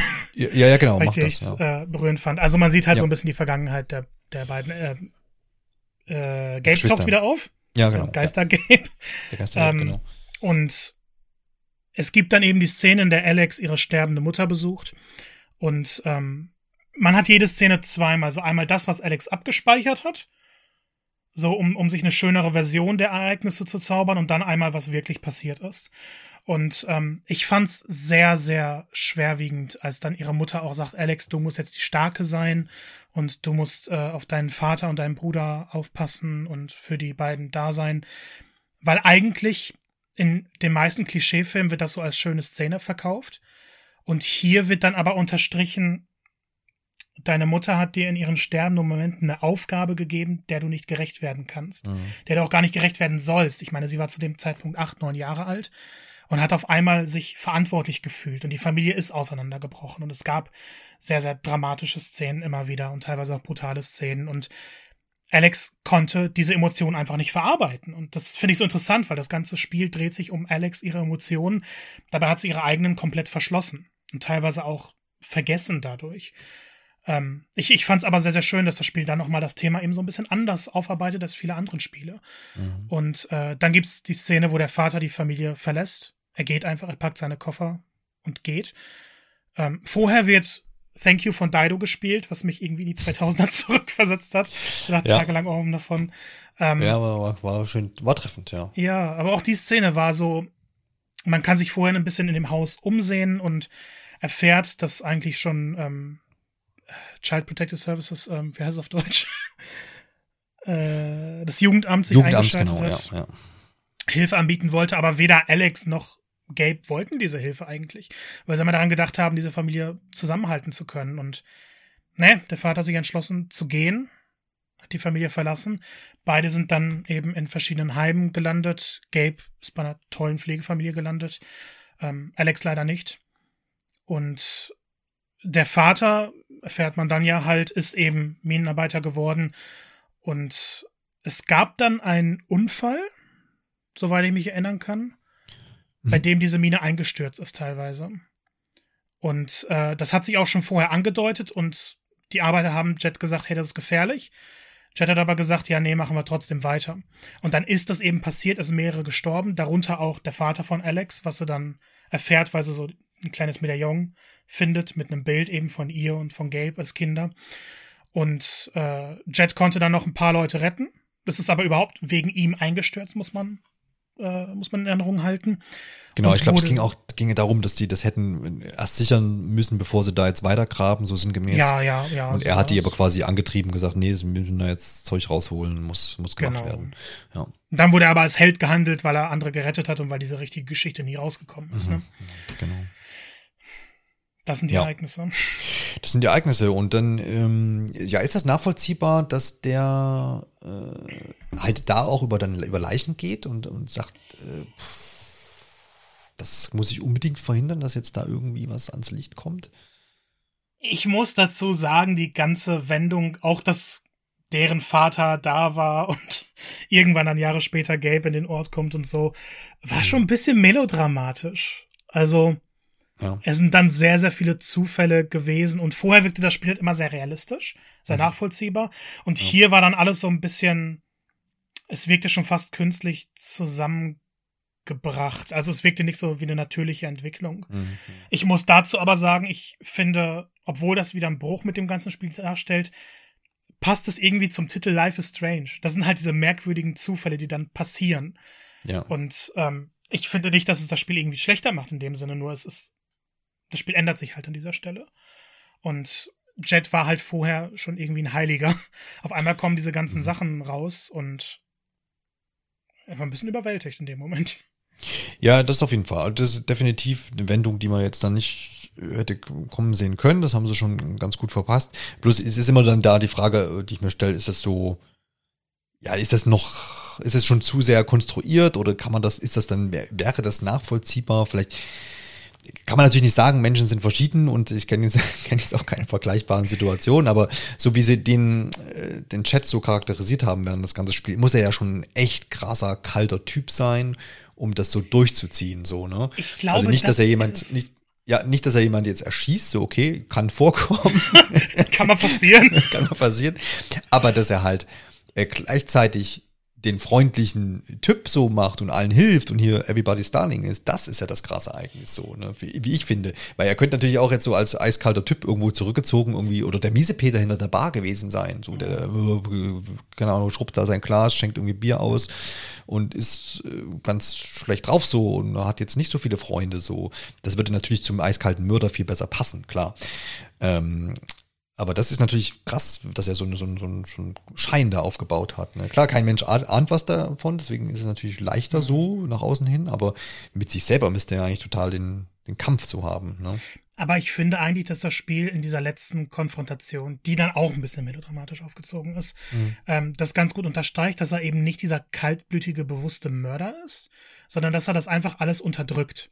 Und er ja. ist sich dann in dem Moment gar nicht klar, okay, ich bin verantwortlich für den Tod von Leuten, sondern er sagt sich, ich könnte das jetzt zugeben und ins Gefängnis wandern oder ich spiele jetzt das Spiel mit, weil die Firma wusste, was da wirklich passiert ist. Sie hat ihm dann auch die Bar gegeben, ähm, beziehungsweise finanziert. Ähm, er unterdrückt das in dem Moment dann einfach. Er, er sagt sich, ist halt so und ich muss jetzt das Beste daraus machen. Und klar ist das irgendwo brutal und klar ist das schon psychopathisch irgendwo auch. Aber ich glaube, das Spiel möchte ein bisschen nochmal darstellen, er ist jetzt nicht der eiskalte Mörder, der immer über Leichen geht, sondern er ist eigentlich nur jemand, der, der alle schlechten Sachen, die er macht, unterdrückt und das dadurch sich selber einredet, dass es das Richtige ist. Also klar ist er ein Mörder, klar ist er der offensichtlich Böse, aber er sieht sich selber nicht so. Er baut sich selber so seine Welt ein bisschen in dem Sinne auf, dass das, was er macht, notwendig ist und dass das, was er macht, im Endeffekt zum Besseren für alle führt. Deshalb versucht er am Ende halt auch Alex zu töten, weil er sich da sagt, okay, ich kann jetzt alles verlieren. Die Jobs, die wir jetzt geschaffen haben, könnten alle verschwinden und er baut sich dann immer wieder mehr Argumente auf, die jetzt nicht Gates Tod rechtfertigen. Ja. Das, das tun sie nicht, aber für ihn tun sie das in dem Moment, ja, weil er sich ja, extra genau. dafür etwas aufbaut. Er sammelt nicht die Argumente, um dann eine These zu erstellen, sondern er hat seine These und sammelt dann seine Argumente dafür. Mhm. Das ganz interessant ist eigentlich, die ähm, in Life is Strange war es ja dieser ähm, äh, Jefferson, dieser Lehrer, mhm. der, der, der so dann auch eigentlich Everybody's Darling so war, der coole Lehrer und so, ist voll geil. Ähm, äh, und war ja dann am Ende auch der Bösewicht. Und hier ist das, das ist ja schon eine Parallele, dann hat man ja auch so einen lieben Charakter. Aber ja. der war ja ein eiskalter, war, der war ja dann eigentlich schon der eiskalte Killer, der auch bewusst ähm, äh, Scheiße gebaut hat, ne? Und mhm. fürchterliche Sachen gemacht hat. Ähm, wohingegen ja jetzt Chat tatsächlich jetzt nur zum Äußersten greift, wenn er keinen Ausweg so sieht oder ne, also wenn er sagt, okay, da, wie du es jetzt erklärt hast, äh, wenn er das jetzt nicht tut, dann äh, ist es für viel mehr Leute schlecht, so ungefähr. Ne? Ja, ja, so redet er sich zumindest ein. Ja, ja, genau, ja. So ich finde aber auch die ganze Atmosphäre war nochmal anders, weil in Life Strange 1 war ja relativ klar ab irgendeinem Punkt, okay, ich suche einen Mörder. Ja, klar. Ja, ja, das war so ein bisschen mehr creamy. Ja, oder, oder ja, am Anfang noch jemanden, einen Führer, und da hat man so verschiedene Suspects. Und hier ist man eigentlich das ganze Spiel gegangen und hat nicht wirklich oder zumindest habe ich nicht damit gerechnet, ja. dass einer dieser Charaktere, die ich kennengelernt habe, am Ende so einen, so einen Bösewicht-Twist drin haben. Das stimmt, eigentlich war ja, war ja eher noch dieses ne, äh, Typhoon, äh, Typhon genau. Mining quasi Ding. So da, Diane war eigentlich die Böse. Ja, genau. Ja. Das war so. Ähm, ich finde, die Szene danach war, fand ich, hart, weil Alex entkommt dann halt aus diesem ganzen äh, Minenkomplex da, ne? Genau, und, und geht in die Bar und sagt dann, hey, so ist das abgelaufen und so ist die Geschichte. Und dieser Rat, bestehend aus fünf Leuten, sitzt dann da und Jet auch und weil es geht irgendwie um eine neue Mine oder so, glaube ich. Und äh, Diane auch und Alex in so einer relativ emotionalen Rede sagt sie dann, was da passiert ist alle gucken sie nur blöd an, so, so, ja, wieso sagt er nichts? Dann kommt Diane, die man sowieso schon, also man, man kann gar nicht mehr Hass für einen Charakter in diesem Spiel verspüren. Und geht dann so, ach, äh, nee, wir, wir sind leise, weil, weil wir die Situation nicht noch unangenehmer für dich machen wollen. Du bist gerade in einem Wahn und versucht dann einen so ein bisschen einzureden, dass man selber die Verrückte ist. Ja, ja. Das stimmt, ja da, da auch wieder, da wusste ich auch nicht so richtig, okay, was ja. geht denn jetzt ab? Die müssen doch eigentlich alle mir voll glauben und so und äh, man muss da so ein bisschen kämpfen. Aber gibt es auch eine interessante Entscheidung, die ich jetzt nochmal mit rausgesucht habe, ähm, die, sie, die sich auch nochmal auf Chat bezieht. Und ich finde die ziemlich krass, weil man kann sich ja diese Weltstatistik jetzt anschauen. Mhm. Und hast du Chat für seine Taten verurteilt oder hast du ihm vergeben? Ich habe ihn verurteilt. Okay, da bin ich, dann bist du auch mit mir zusammen bei den 28 Prozent. Nur 28 Prozent? Nur 28, was? Ja. Also ich weiß nicht, ob das okay. jetzt eine, ist das eine reine Xbox-Statistik? Nicht, dass die Xbox, ich habe eine Xbox. Nee, nee, das, sind zentrale Server. Das, das ist zentrale Server, ne? Und 72 Prozent demnach dann für, sie haben ihm vergeben. Oh. Also ich finde, ich, ich finde schön, dass das Spiel einem die Option bietet, aber ich finde Total, gerade, ja. weil er sich immer eine falsche Welt aufgebaut hat, hat er es nicht verdient, dass man ihm vergibt. Er hätte ja nie ja. einen Schritt gewagt, um, um Buße zu tun. Er hat es ja eher immer noch schlimmer gemacht. Ja, und irgendwie, keine Ahnung, also wenn dann wenn man irgendwie Leute auf dem Gewissen hat, klar, es gibt äh, mildernde Umstände sicherlich. Irgendwie. Ja, aber hier nicht, hier finde ich es nicht. Hier echt auch nicht so, weil das irgendwie so, weil es ist jetzt da auch nicht dieses klassische, wie man es ja äh, in, in Life is Strange hat, da hat man ja auch am Ende äh, diese Entscheidung, äh, rettest du jetzt dich und, und oder Max und Chloe oder rettest du das Dorf, so war das ja, ne, wenn ich das noch richtig mhm. in Erinnerung habe, ähm, vom, vom Weltuntergang so. Und äh, ja gut, das ist halt, das ist beides irgendwie blöd, ne? Und das ist ein ganz, ganz Grundsatzding. Und hier ist es aber eigentlich viel eindeutiger, finde ich. Finde ich eigentlich auch. Ja. Also man, man muss dazu vielleicht sagen, die Entscheidung hat keine Auswirkungen. Nee, klar. Aber trotzdem, ich, ich weiß nicht, man erfährt das alles und wenn er es geheim gehalten hätte und man konfrontiert ihn damit, dann vielleicht okay, aber dadurch, dass er ja wirklich Alex töten wollte, ja. Hat er sich eigentlich rausgenommen. Ja. Was ich aber eigentlich noch viel interessanter finde. Ja, gerne. Jetzt kommen wir zum, zum Großen. Ähm, alle Entscheidungen haben ja so keine große Auswirkung gehabt und auch das hat jetzt keine großen Auswirkungen, da das Ende immer ist, Jet gibt zu, was er getan hat oder gesteht sich das ein, wird entsprechend verurteilt. Ähm, dieser Rat, der da sitzt, ähm, der, also jeder von denen hält so eine eigene kleine Rede noch, ob er jetzt Alex glaubt oder nicht. Und das ist das Resultat der Entscheidungen. Und da würde mich jetzt mal interessieren, wer hat dir zugestimmt und wer nicht? Kann ich das nachschlagen hier? Müsstest du eigentlich. Dann können wir über jede Person einmal kurz reden. Ja, Kapitel 5. So, hat Chat verurteilt, Sie hätte gesagt, nicht zu fürchten. Einige, ah ja, okay. Ah ja, mehr steht hier aber nicht. Ich, bei mir steht nur, einige der Stadträte haben Alex, äh, Alex unterstützt. Ach so, steht gar nicht einzeln. Auch nicht nee. auf der nächsten Seite oder so, oder? Ich, ich mir Erinnerung, dass es da stand, aber vielleicht habe ich mich einfach falsch erinnert. Ryan hat während der Abstimmung Alex zur Seite gestanden. Das kann ich hier noch sehen. Ah, doch, doch, doch, doch, doch. Also, ah, genau, okay. genau, ah ja, genau, jetzt kommt's. Also, okay, soll ich mal auspacken, quasi? Yes.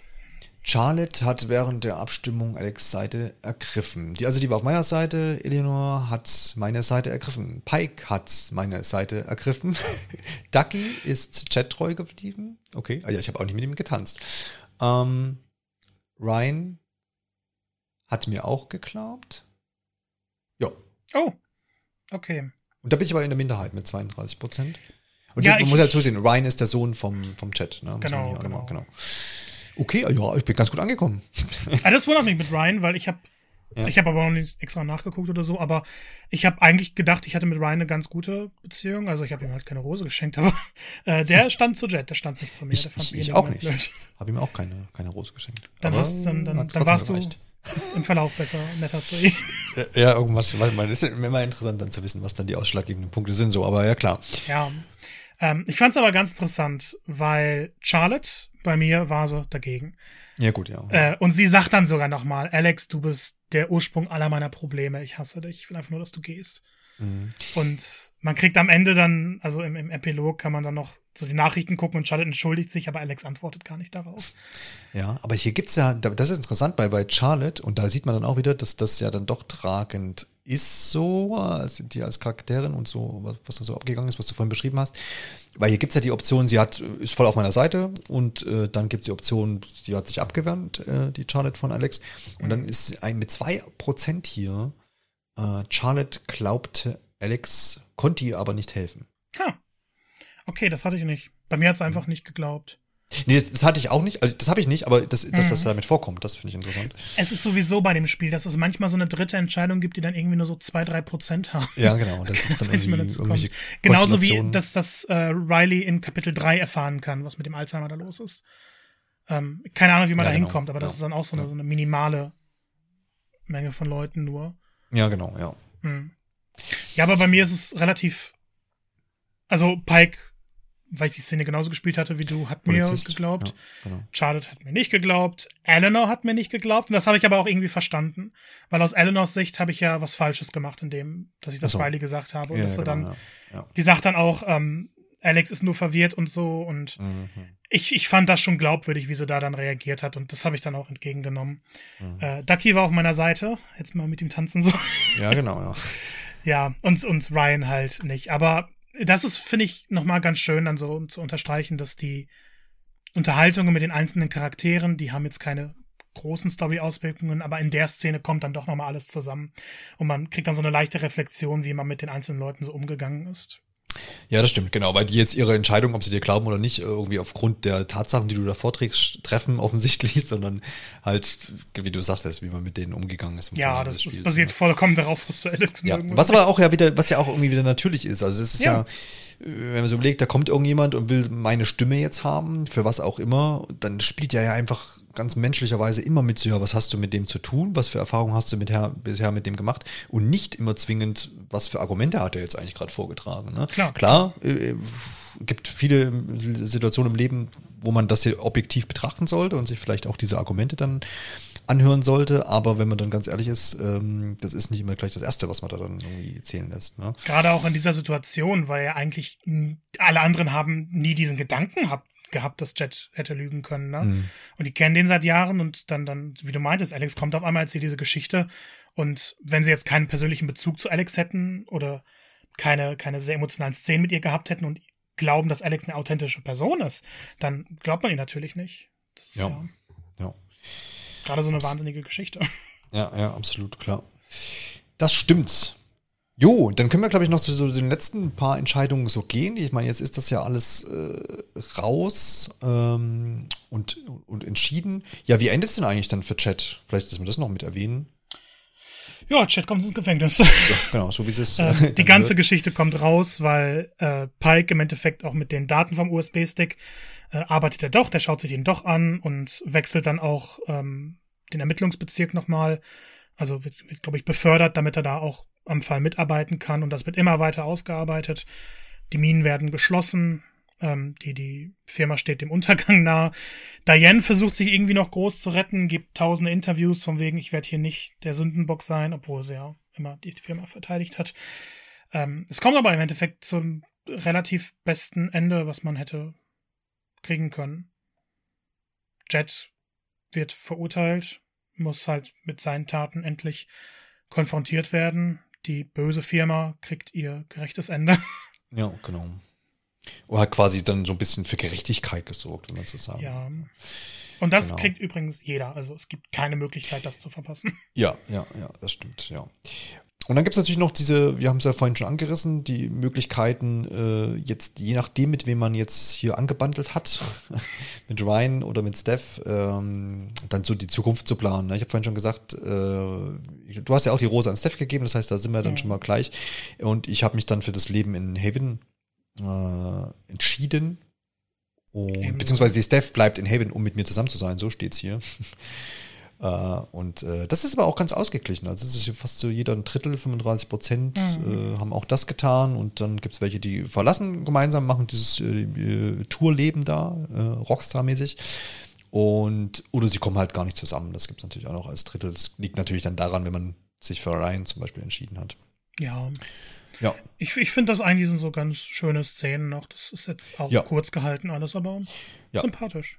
Genau, wobei ich da aber auch tatsächlich noch mal, also das war noch mal eine Sache, die, wo ich eine Weile überlegt habe tatsächlich, weil es ist so ein bisschen verpackt mit Steph, ähm, so, das ist aber auch vorher schon irgendwo, das ist so, ja, ich gehe übrigens weg, ich habe Bock jetzt hier irgendwie äh, rumzutouren durch die USA, fahr da irgendwie rum und kommst du mit?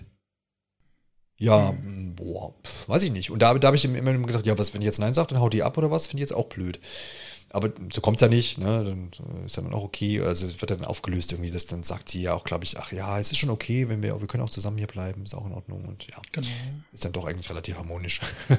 Ja, ich, ich finde es ganz schön, dass der Spieler da so ein bisschen über die Zukunft der beiden noch entscheiden kann. ja, das stimmt. Und der absolut. drei. So. Ja, genau. Genau. Und es ist so, äh, wenn man jetzt sich für Ryan entschieden hat, ist es auch äh, tatsächlich so, man kann eben dann auch sagen, man bleibt da in Haven Springs und die gehen irgendwie, haben ein Date irgendwie, gehen miteinander aus.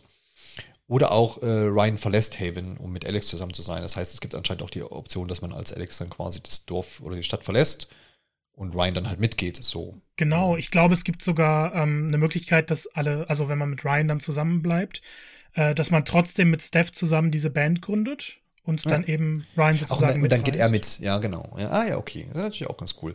Ja, wobei das tatsächlich nur auf 8% der Leute da draußen gefallen ist, diese Variante anscheinend. Ja. Das ist schon interessant. Aber das ist im ersten Mal, dass ich so, ich finde die Statistiken cool so. Und ich gucke Die mir die auch immer, mir die auch immer an. Aber ich habe, glaube ich, noch nie den Moment gehabt, wo ich das mit jemandem so auswerten konnte. Das ist schon mal sehr schön. Es freut mich, dass wir das hier machen Dann, können. dann, ja, dann kann man das auch mal ganz, ganz gut analysieren. Und ist natürlich auch ein Kontrast zu unseren ansonstigen Spielebesprechungen, wo wir ja immer echt so sagen, ja, schönes Spiel und das macht's gut und das macht's weniger gut. Das haben wir jetzt hier auch mit drin gehabt. Aber so diese tiefe Analyse äh, macht mir auch Spaß und finde ich auch ganz cool. Ja, vor Weil allem, macht- weil wir uns hier wirklich nur auf die Story konzentrieren. Genau, und macht da ja auch, macht da ja auch total Sinn. Das haben wir, glaube ich, letztes Mal bei The Last of Us gemacht, so in der Retro-Perspektive, Teil 1. Da haben wir mal das erste Kapitel oder diese ersten Szenen relativ umfangreich analysiert. Das war, Mhm. glaube ich, das letzte Mal, wo wir das gemacht haben. Aber da ging es auch nicht nur um die Story. Ja, ich weiß nicht, ähm, haben wir noch so ein paar Punkte, die wir ähm, sprechen, besprechen wollen, so abseits jetzt Ich der habe Story? hab nur oder? einen tatsächlich noch. Ja, genau. Ja, ja, klar. Weil wir die Momente komplett ausgelassen haben, ähm, Mhm. die Zen-Momente. Ja, genau, ja, stimmt. Was gibt Schöneres als diese Zen-Momente? Also nochmal kurz zur Erklärung. Man kann an bestimmten Punkten einfach sagen, okay, Alex setzt sich hier hin oder schaut über die Brücke und dann reflektiert sie so ein bisschen, was passiert ist. Das kann sein, hey, ich bin jetzt gerade in Haven Springs angekommen und mal schauen, was hier passieren wird oder oh mein Gott, Gabe ist gestorben und es ist, ich leide richtig, weil ich ihn gar nicht neu kennenlernen konnte. Immer also mit schöner sie- Musik untermalt so. Also das, Der, der Soundtrack ist irrsinnig gut. Also, ich, ich, ich sage das manchmal bei einigen Spielen, aber hier ist es, glaube ich, wirklich so, dass sie irgendwo Kameras bei mir installiert haben und äh, geguckt haben, was für Lieder ich so höre und basierend darauf Ja. diesen Soundtrack erstellt haben, weil jedes einzelne Lied danach in meine Playlist gewandert ist. Ja, ich habe, also mir geht es aber schon seit Teil 1 so. Ich habe die damals. ja, die Musik war immer fantastisch. War immer fantastisch, genau. Ich habe diese, habe eine, beim äh, Life is Strange 1 habe ich, glaube ich, irgendeine Collectors Edition damals gekauft. Da gab es den Soundtrack auf CD. Ähm, noch dazu, 2015, oder 2016? Nee, 15. Ähm, also UH, und das, die lief auch ein paar Mal noch im Auto. Also das, das, die liegt da auch noch bestimmt noch rum und äh, fand ich immer cool.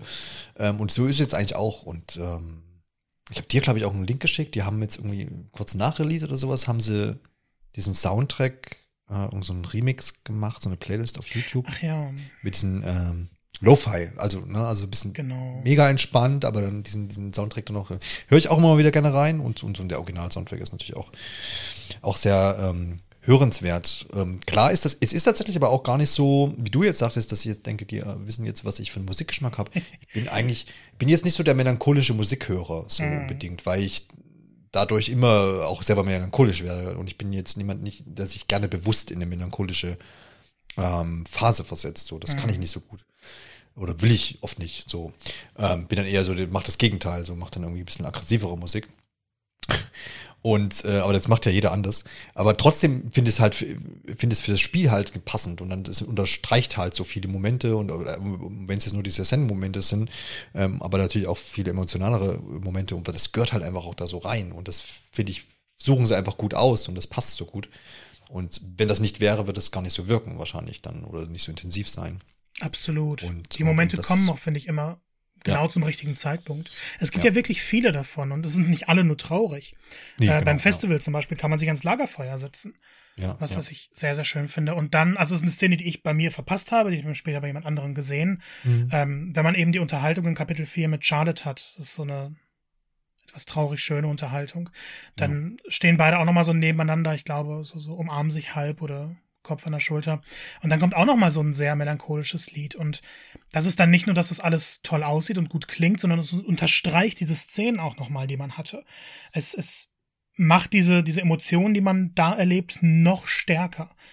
Und ich finde, das muss ein guter Soundtrack können. Ja, absolut, ja. Das, das, das, äh, da gebe ich dir voll recht. Und das kannst du immer wieder betonen, dass, dass, dass Musik in Videospielen echt viel, viel ausrichten kann. So. Mhm. Und das muss nicht immer nur irgendwie so im Hintergrund gedödel und gedudel sein, sondern äh, kann auch richtig, richtig was bringen. Und das merkt man in verschiedenen Spielen und in Life is Strange irgendwie schon immer. Das ja. machen sie echt schon, schon immer gut. Was neu ist, ähm, das haben wir noch gar nicht so erwähnt, aber das äh, hat mich ja schon so dran gewöhnt und das hat mich, äh, hat mich auch total gefreut irgendwie so im Vorhinein. Natürlich hat man da immer ein bisschen Bedenken, was äh, das Thema angeht. Geht um die deutsche Sprachausgabe, die wir zum ersten Mal ähm, in Life Strange haben. Das heißt, das ist, wie ich finde, ganz gut gelungen eigentlich. Ich bin da immer auch, ich bin nicht überkritisch, was sowas angeht, weil oft wird bei sowas gemeckert, so, oh, wir nehmen lieber die Originalsprachausgabe, nehmt die englischen Sprecher und so. Das hört man immer wieder.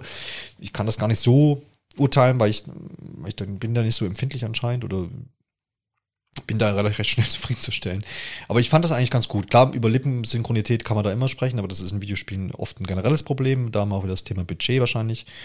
Ähm, aber so war ich damit für, für total zufrieden und habe mich auch gefreut, dass das ähm, jetzt synchronisiert wurde. Halt, also ja, okay, hm? ich habe persönlich die englischen Sprecher genommen. Ja. Ähm, aber auch mal in die Deutschen reingehört, fand die auch sehr gut. Hm. Und ich finde, also ich finde es immer komisch, wenn Leute meckern, dass eine optionale deutsche Synchro angeboten wird. Ja, ähm, total. Ja. Gerade so ein Spiel, wo die Geschichte im Fokus steht, wo du ja wirklich nichts anderes machst, als diese Geschichte zu erleben und ab und zu mal interagierst, ähm, macht man das dadurch doch viel mehr Leuten zugänglich. Ich meine, ja. wer hat denn Lust dann, also es gibt ja genug Leute, die einfach kein Englisch können. Und wenn ja, man klar, die jetzt komplett ausschließen? Untertiteloption natürlich, die hast du ja, ja auch aber möchte man, möchte man dann immer nur Untertitel lesen? Ist doch viel schöner, wenn man die Dialoge ja. dann in der Sprache hört, in der man sie versteht und dann eben auch durch die Sprecher die Emotionen vernünftig raushört. Und dann nicht ja. immer nur, okay, die sagen irgendwie was und jetzt lese ich da drunter. Das finde ich aber vielen Spielen auch nervig, so zu machen. Ja, ja, absolut, genau. Da passt uns, äh, passt jetzt auch an dieser Stelle eine kleine Empfehlung in der eigenen Sache. Wir haben nämlich ähm, Juliana Jakobait interviewt oder ich hatte da die Ehre zu. Die spricht unter anderem sonst große Rollen wie die Kira Knightley aus Flucht der Karibik oder Amy Adams. Und ähm, hat jetzt aber hier die Charlotte gesprochen, über die wir heute jetzt auch schon ein paar Mal äh, äh gesprochen haben. Und wenn ihr da reinhören mögt, kann ich sehr empfehlen. Ist, glaube ich, knapp 30 Minuten oder sowas. Äh, erzählt sie auch vor allem viel über, wie so ein, so ein Spiel überhaupt dann, oder wie diese Synchronisation äh, abgewickelt wird, wie das alles so war für sie. Ähm, und ganz viel auch noch Insiderwissen, so was generell Synchronisation auch zu Film angeht. Ist ziemlich interessant, wie ich fand. Also gerne da dann in die Episode auch noch mit reinhören. Jo, also ganz kurz noch vielleicht zum Ende, ähm, dann haben wir es aber auch. Äh, für mich war jetzt dieses Life is Strange Abenteuer ähm, persönlich tatsächlich das Beste so. Also ich habe mega viele emotionale Verknüpfungen und auch positive Verknüpfungen an den ersten Teil so. Das kann auch keiner mehr nehmen so. Das war auch damals ein bisschen Novum teilweise und irgendwie überraschend. Aber, ähm, und habe jetzt Before the Storm gespielt. Also ich habe jetzt eigentlich die riesige Historie, aber in dem, in, in dem Sinne, äh, was ich jetzt da alles äh, abge, abgespielt habe, ähm, war das jetzt wieder ein Titel, der mir rundum einfach Spaß gemacht hat, so wo ich ich mich gut aufgehoben gefühlt habe. Und ähm, die Präsentation hat mir mega gut gefallen und die ganze Story. Total zufrieden mit. Und Charaktere sowieso. Und äh, bin richtig happy. Und äh, wie gesagt, deswegen bin ich eigentlich total so noch. Äh, würde mich irgendwie freuen, wenn es dann noch mehr von gäbe, geben würde. Aber klar, ist auch nachvollziehbar, wenn man das dann so liegen lässt. Aber ich habe irgendwie Bock noch auf Alex Chen irgendwie. Und wir haben sicherlich auch noch den, den DLC, der zwar nichts mit Alex zu tun hat, sondern mit Steph, aber bei Gelegenheit soll ich auch noch mal anschauen. Soll auch ganz gut geworden sein. Da erfährt man dann noch, wie gesagt, mehr zu Steph und jo, hab jetzt irgendwie wieder richtig generell Bock auf Life is Strange, wobei das ja, wie gesagt, bei Life is Strange der Reihe nichts zu sagen hat, weil jedes Spiel dann irgendwie dann doch irgendwie anders ist. Aber ich habe jetzt schon Lust, den zweiten endlich einzulegen und auch zu erleben. Ja, klar. Liegt hier schon muss, neben der Konsole. Ja, ich glaube, ich, das ist auch so eine Sache, die ich dann früher oder später machen werde. Ich weiß auch gar nicht so richtig, warum ich es bisher nicht gemacht habe. Ja. Hast du noch abschließende Worte? Es ist bei mir so ziemlich dasselbe wie bei dir. Hm. Ich war halt irgendwo mit den rein Story-Spielen habe ich abgeschlossen, weil ich damals diese Telltale-Phase komplett durchgemacht habe, alles gespielt habe. Mm, ja. Ich glaube, es war dann Guardians of the Galaxy, wo ich dann meinen, meinen Bruch hatte. Schlussstrich. Ähm, ich habe dann irgendwann noch Walking Dead die letzte Staffel nachgeholt und ja. Ähm, ja, Life is Strange fand ich damals auch noch toll, aber mich haben Spiele nach diesem Ablauf, es muss jetzt nicht mal unbedingt Episoden sein, so ein bisschen verloren. Detroit habe ich mich sehr drauf gefreut, konnte mich irgendwie so nach einer Stunde nicht richtig fesseln. Von daher dachte ich eigentlich so das Genre, ich, ich bin durch damit und ich hatte dann schon Lust auf Life is Strange, True Colors, aber es war jetzt nicht so, dass da dieser Riesenhype bei mir drum war. Oder auch die Vorfreude war nicht, nicht so groß. Ähm, das Spiel hat mich aber komplett abgeholt. Es hat für mich das Genre wiederbelebt. Ich hoffe sehr, dass Deck 9 ähm, der Sache treu bleibt, dass sie weiter in diesem Universum entwickeln dürfen und, und bin auf jeden Fall sehr gespannt, ob hier nicht ein paar neue Maßstäbe gesetzt wurden oder zumindest das Genre wieder in eine Form untergebracht wurde, die mehr Leute abholt. Ja.